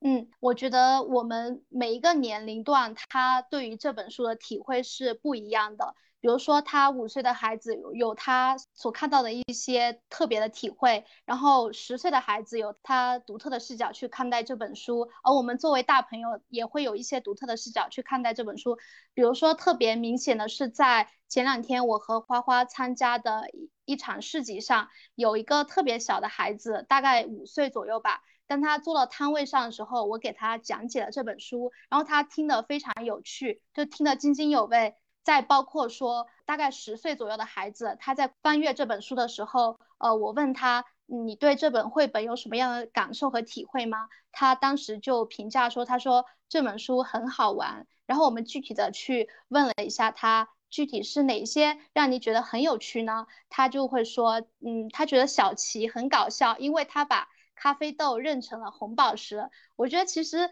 嗯，每一个人都有自己对这本书的独特理解，而且每个人能在这本绘本当中能获得不一样的体会。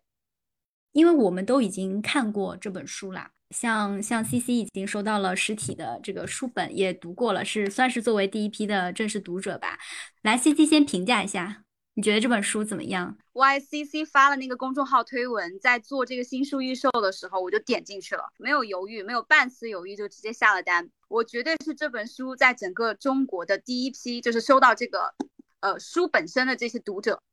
然后那一天，就是当天我就把书全部读完了。呃，给我的整体感受是，这本书其实不仅仅是适合小朋友读的，它也适合像我这样的大朋友。而且我觉得是更适合大朋友陪着小朋友去做这种亲子的阅读。这本书我觉得从头到尾讲了很多，从咖啡的种子到杯子的专业知识，然后包括咖啡的咖啡豆的这个内部构造，然后包括我们后置处理的，就是经典的三种加工方式的每一个步骤都就是拆解的非常的详细，还有包括咖啡生豆储存条件，然后烘焙豆的包装。然后还有不同的这种冲煮方式，还有不同的咖啡饮品都有做就是介绍。然后虽然这些专业化的知识非常多，但是我个人读下来的感受是从一个知识点到另一个知识点，它的这个整个的衔接和过渡非常非常的自然。但是我看到后面就觉得啊，这个是给小朋友看的吗？就是我觉得这个内容上，呃，知识点的覆涵盖不亚于我们做我们这档播客的这个，我不觉得比我们做我们这档播客要容易。包括很多知识点的梳理啊，包括用词也很严谨。就是其实一开始，呃，也有很多人跟我们提过这个问题，就是说这本书的内容其实对于小朋友来说会比较的深，甚至是说在我们呃寻求这个出版社的合作的时候，他们也提到建议我们是把。这一本书直接拆成两本，就是一本科普，就是实打实的科普，让大人们去看；然后那个绘本就是绘本，你就讲一个他们在咖啡地里探险的小故事。就最终我们还是选择坚持我们自己想法的一个本质性原因，就是虽然我们名字是叫给小朋友的咖啡书了，但是我觉得这不单单是给小朋友的，它其实也是给大人的，或者是说同时给到大人和小朋友一起去看的。因为咖啡本身是一个有连接性的东西，它连接了很多陌生人，也连接了很多熟悉的人。像产区的这些种植者，因为我们其实最初的目的也是给到这些产区的种植者。其实很多种植者他们是非常的忙碌的，就是他们从早到晚可能全身心的工作都是停留在如何去呃养育这个孩子，或者说挣钱去呃支持这个家庭。其实他们很少有时间去跟他们的小朋友相处。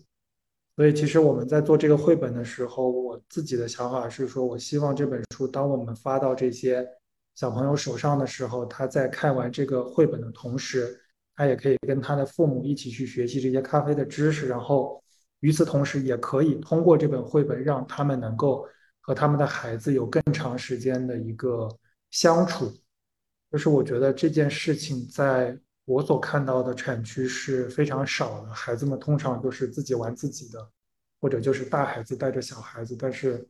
呃，其实他们也需要跟他们的家长去跟他们的家人去一起去度过一些时间。所以，我觉得这本绘本我是有这方面的期望，就是大人能够带着小孩子一起去看。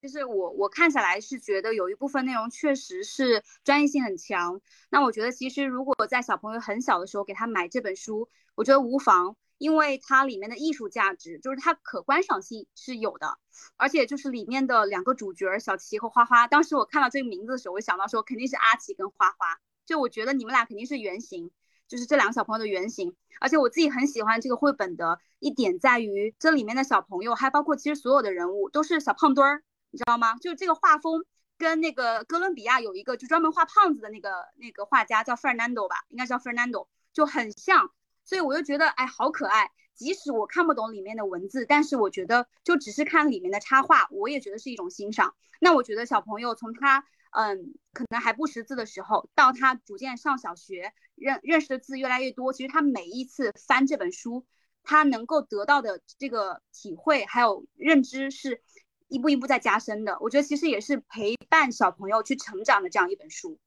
我个人很喜欢，我觉得是很值得收藏的。虽然我以后不一定有小孩啊，哎，万一有小孩的话，我觉得这本书我要送给他，我会我会送给他，选择送给他。我们前两天有一个群友嘛，他也是在首发的时候发了条朋友圈，他说推荐大家有崽的可以买，没崽的可以买给别人的崽，再不行买给自己的期货崽，就很像那个 期货仔。对，总之大家六一快乐啊，就很像刚刚 C C 讲的。嗯，继续就说到这个精美的画面，当然是我们的插画师君君是。功不可没的，所以还是想听君君来分享一下，你作为一个不算是行内咖啡行内的人，是如何把这些知识点揉碎了消化到，然后又把它用这些非常精美的画面呈现出来，能供给我们小朋友、大朋友们共同欣赏的。嗯，在刚开始收到阿奇和花花提供给我的文字稿的时候，他们只有呃一些咖啡的硬知识，然后。也提到过说想要以两个小朋友为主要的角色串联整个故事。我当时在想，用什么样的故事把他们俩串联起来呢？而且又怎么样把这个过程体现的比较有趣呢？在我百思不得其解的时候，我我就想到了 YCC 为推动云南咖啡所做的一些活动，比如说带云南咖啡回家，或者是云南咖啡的公路旅行等等。我就结合了其中的一些点。以一个在城市开咖啡馆的家庭，他们受到了云南咖农的邀请，来到云南咖啡种植产地去参加一场集会。然后呢，以一个小男孩的一个好奇点去推动整一个咖啡知识的一些引引出点。然后这个城市咖啡馆的小孩就是书中的男主角、男主人公小齐小朋友，是吗？对对对对对。然后他到当地，我们可以看到一个爆炸头的、非常朋克的，然后 狮子头的花花。然后我们当时就刚西西也问了嘛，说：“哎，这个人物形象特别有意思，你是参照我们现实中的花花和阿奇吗？” 嗯，对，呃，我当时在设计这个人物形象的时候，其实是有有一些私心在里边的，特别是在花花的人物形象上。我就设计了一个比较符合他的一些个性或者一些呃特点，结合这些点呢，我就设计出了这么样一个朋克爆炸头的一个佤族少女。为什么是爆炸头？我们并没有看 到花花是爆炸头啊。对，其实我更多是想赋予这个人物角色他一个比较野性和自由的一个特点。因为花花其实他给我本身带来的一个感觉就是比较自由，比较热情似火。对，包括说小琪，其实也也都是以阿奇为原型的。虽然说这个小琪她的身材有点胖，但是挺可爱的。主要是可以看到我在设计这个人物形象，他的衣着外形的时候，他戴着一一顶探险帽，还有身着一些探险家的一些装备啊，我就想体现一个这个人物他是比较富有冒险精神，比较有好奇心的这么一个形象。啊，哦，原来是这样，有一种当场社死的感觉。作为一个把这个故事呈现出来的人，然后和 YCC，我们就说他算是个甲方吧。就你们之间对这个取名，在这个取名上啊，还有这个就是怎么确定人物的一个形象，有没有一些拉锯的过程？然后我们还挺好奇、挺八卦的。嗯，是是有这么样一个拉锯的过程，因为刚开始，呃，我就和花花有提到过说，要不然的话，我们还是以花花和阿奇为这两位小朋友的名字吧。待会花花可以分享一下当时他听到我提供的这个意见，当时的一些反应。我当时心里就是想，别啊，这样读者们收到，还有朋友们收到，会不会觉得这两人很自恋啊，把自己的画在上边了？这就心里面很纠结。但最后我们还是有沟通过几个名字，但我们觉得最终还是花花和小琪这两个名称是比较符合这个人物设定。而且我我还是想表达最重要的一个点是什么呢？其实我觉得做了这本书一年下来，最重要的还是花花和阿奇他们的工作吧，因为如果没有他们这些想法。我觉得这本书也没办法得以体现，所以我觉得其实以他们俩为原型，特别是以他们的名字命名，我觉得也是比较有一些纪念意义。我能够精准的把很多内容表达出来的话，其实这这都要归功于花花和阿奇的功劳，因为当时其实我是有很多点都不太了解的。呃，比如说一些咖啡的处理法啊，我不知道这个水池啊要要用用什么样的形状，或者说它的储存的地点，我都不太清楚。呃，当时我是远在上海，然后花花也有帮我收集了一些来自于产区最真实的一些图片。就是在他创作的时候，只要是需要到的素材，我就会第一时间给到他这样子。嗯嗯，是的。比如说施肥的场景，他没能看到，他不知道施肥是怎么施的，然后我就会拍摄一些图片给他看。但是怎么把它画，就是制作的更有趣，但其实真的是君君费了很多心血在里面。对对对，看得出来。我看到那个 施肥的那一张那一页上面是在那个小树外面撒了一圈。对，我刚想说，我们也不知道施肥怎么施的，看书就会了吗？对，你看就可以过来施肥了，一下子就掌握了新技能。施肥你就绕着一个位置施一圈。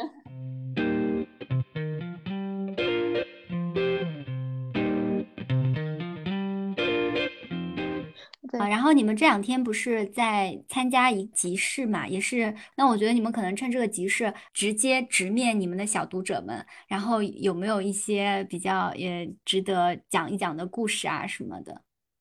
嗯，可以啊，我要不然花花可以先分享一下吧。我我印象比较深，就是我们去之前，其实我也有抱有态度，就是说，啊，我们做了这本给小朋友咖啡书，它会不会就是就局限于在咖啡圈里边，就是只有在咖啡圈里面才，或者是我只有喜欢咖啡，或者是我喝咖啡，我从事这个咖啡行业，我才可以买这本书呢？我也抱着这个很怀疑的态度去到集市里面，但其实我也有很意外的收获，就是说。就有一个小朋友也让我印象特别的深刻，他的妈妈可能也不是说我非常喜欢喝咖啡啊，然后他自己也是没有接触过咖啡，但是他就是会被这个画风所吸引，就被第一眼就被这个插画所吸引，他就会走过去，他就开始翻阅，他翻着翻着他就很感兴趣，然后他就开始说，哎，姐姐我也喜欢画画。然后我说，哎，你喜欢吗？那我给你一些纸啊，给你纸杯，你来画。然后就给了他纸跟纸杯，他就在我们的展台里面就开始看着书的内容，他就开始画起了里面的两个就是小主人小琪和花花。然后他又开始画了咖啡树，然后紧接着呢，他也画了里边的一些嗯，就是咖啡豆啊，就整个都画出来。然后我就会在想，对于喜欢画画的孩子来说，嗯，这本书的意义就是会不会也让他增加一些自信心呢？就是说他就会觉得，哎，人家喜欢画画，别人也做了一本书，我觉得对他的成长也是会有一些帮助的。嗯，君君，你要不要补充在集市里面我们遇到的就可爱的事情？嗯，我我我可以分享一一段，我们在呃市集上的话，有很多大朋友，他们都陆陆续续的经过，但他们很多人都会被这个书籍封面上的给小朋友的咖啡书所困惑到，他们也会到摊位前来问我们说，诶。这本给小朋友的咖啡书，只给小朋友看吗？其实当时我和花花都有尽力的解释到说，嗯，这本书无论是小朋友还是大朋友都可以看，而且它涵盖了很多关于咖啡的许多知识点。然后等他们到这个展台前去进行一些翻阅，然后很多人都是选择了购买的，特别是一些比较专业的咖啡师，他们也过来一起翻阅。而且非常认可我们在做的这本书，我觉得当时我们能第一时间的去收到读者的一些很真实的反馈，对于我们来做这本书来说是非常有意义的，也是挺深受感动。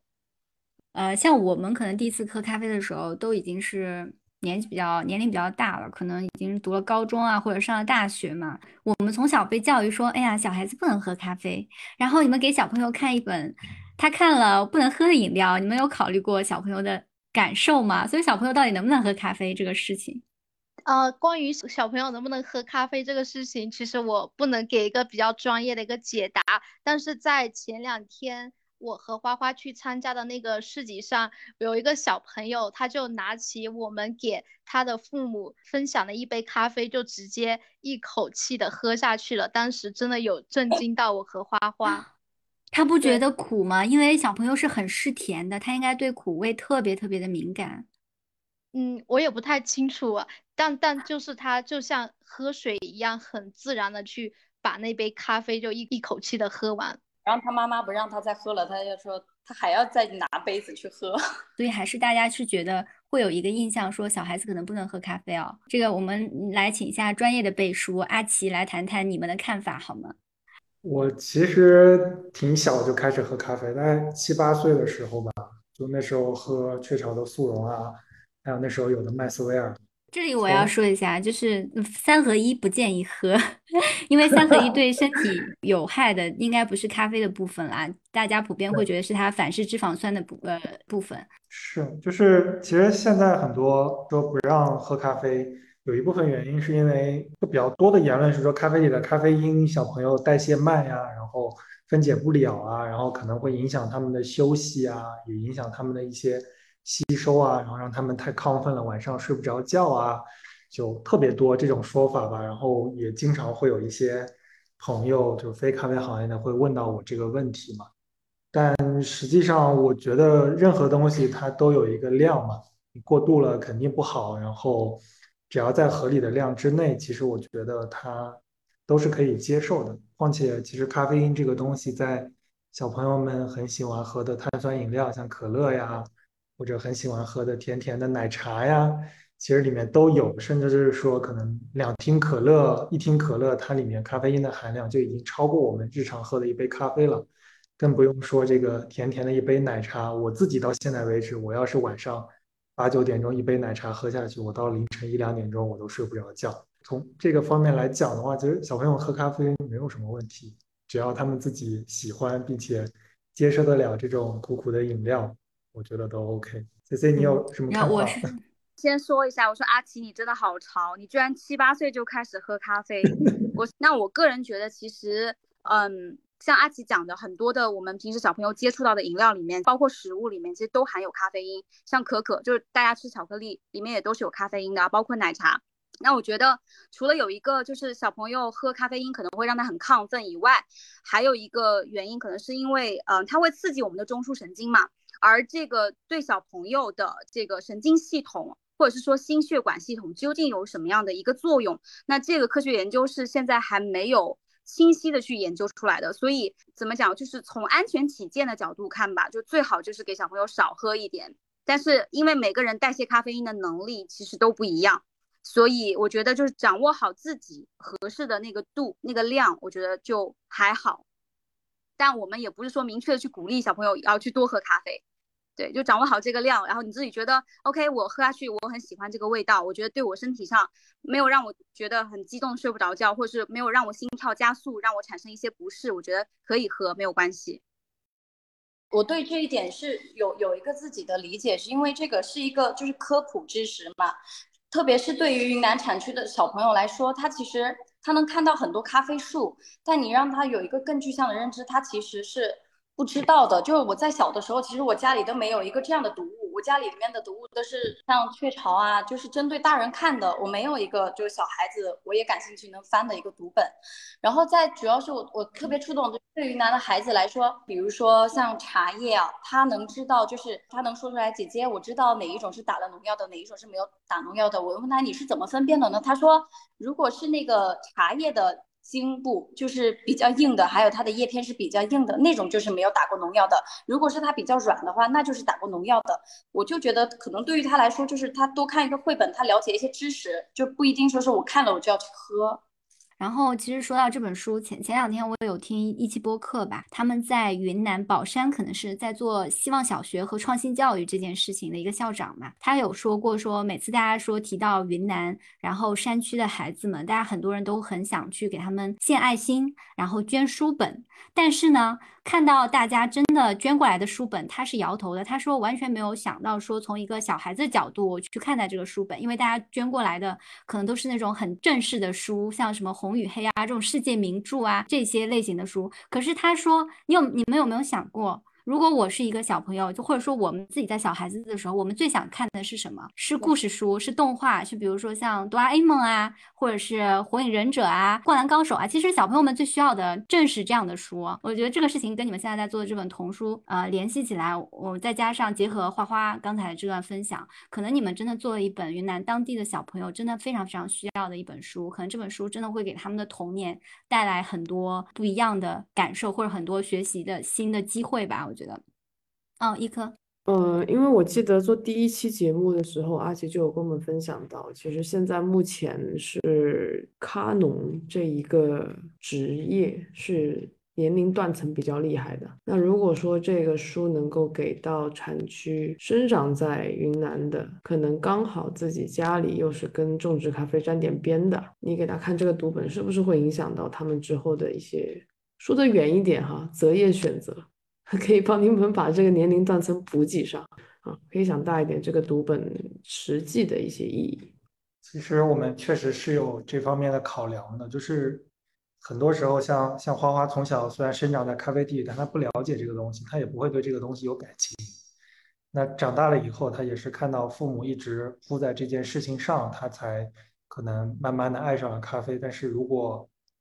因为我们身边就有很多的这样的小朋友。他家里确实也种咖啡，他从小也在咖啡地里玩，但他真的不了解这些东西，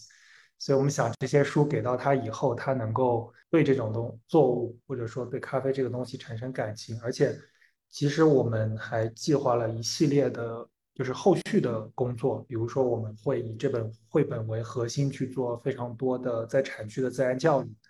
会请一些老师。啊，以这本书以他们家庭种植的咖啡为核心，让他们在自然中去学习、去了解，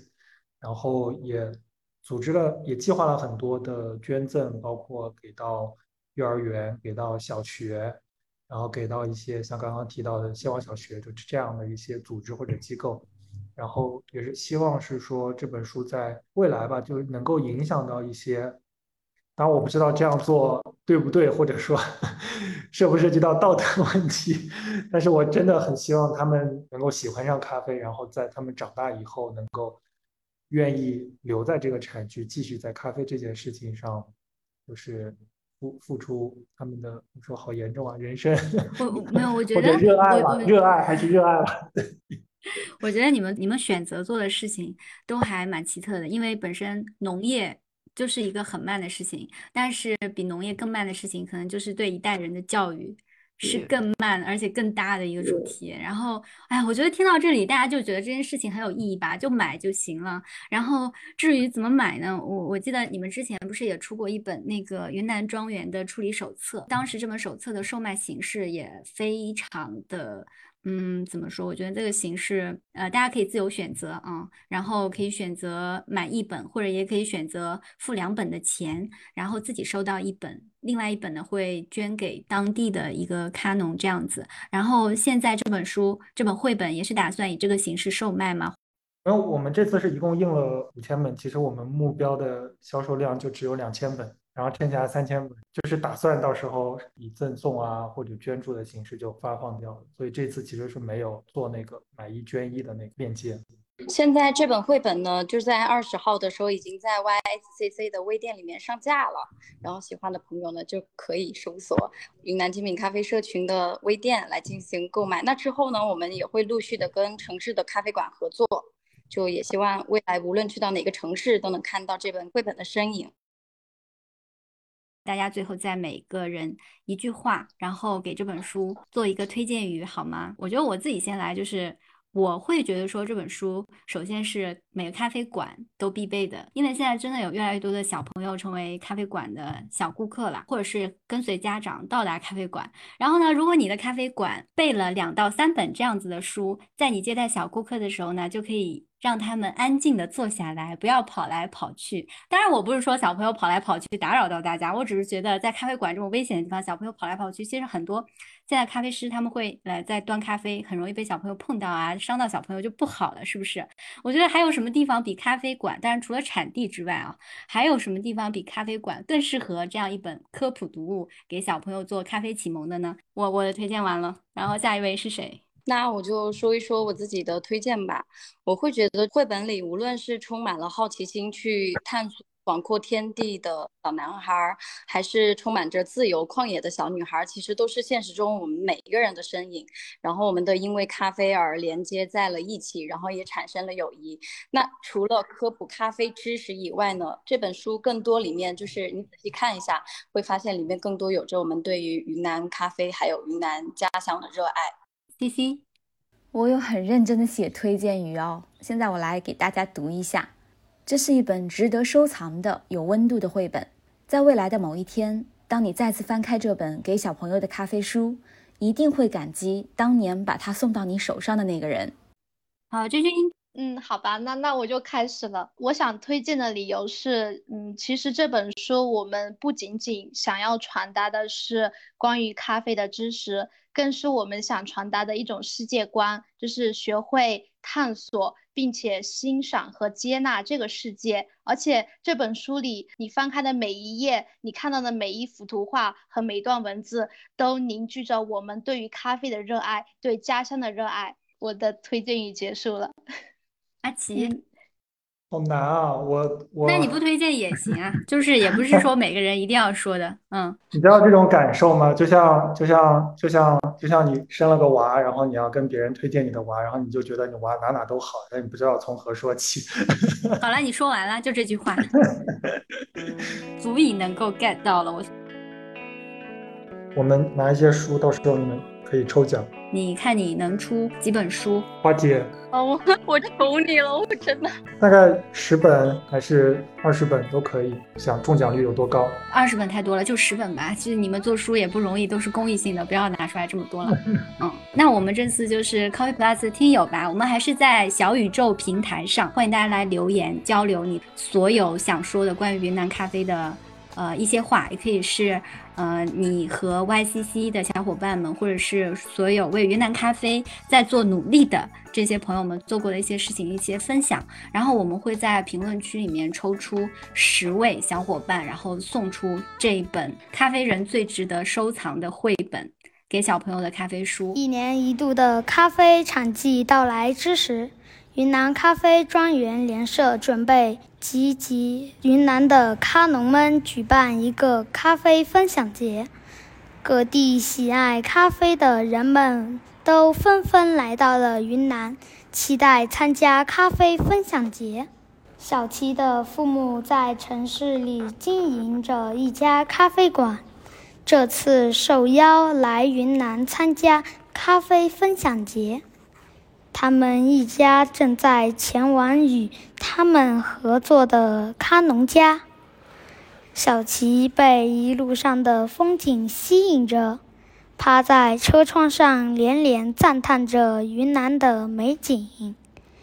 他不知道的是，他即将开启一段与咖啡相关的奇妙旅程。下车后，父亲与卡农在交谈，讨论这次活动的事项。而小琪却迫不及待地想去探险。小琪一家的到来吸引了咖农的女儿花花，她在远处观察着，既好奇又激动。终于有新朋友可以一起玩了。小琪周围满是她在大城市里见不到的事物。他在丛林里探险的时候。在草丛中发现了一颗红色的东西，它长得圆鼓鼓的，像一颗红宝石。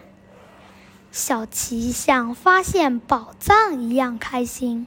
他大声喊道：“我找到一颗红宝石啦！”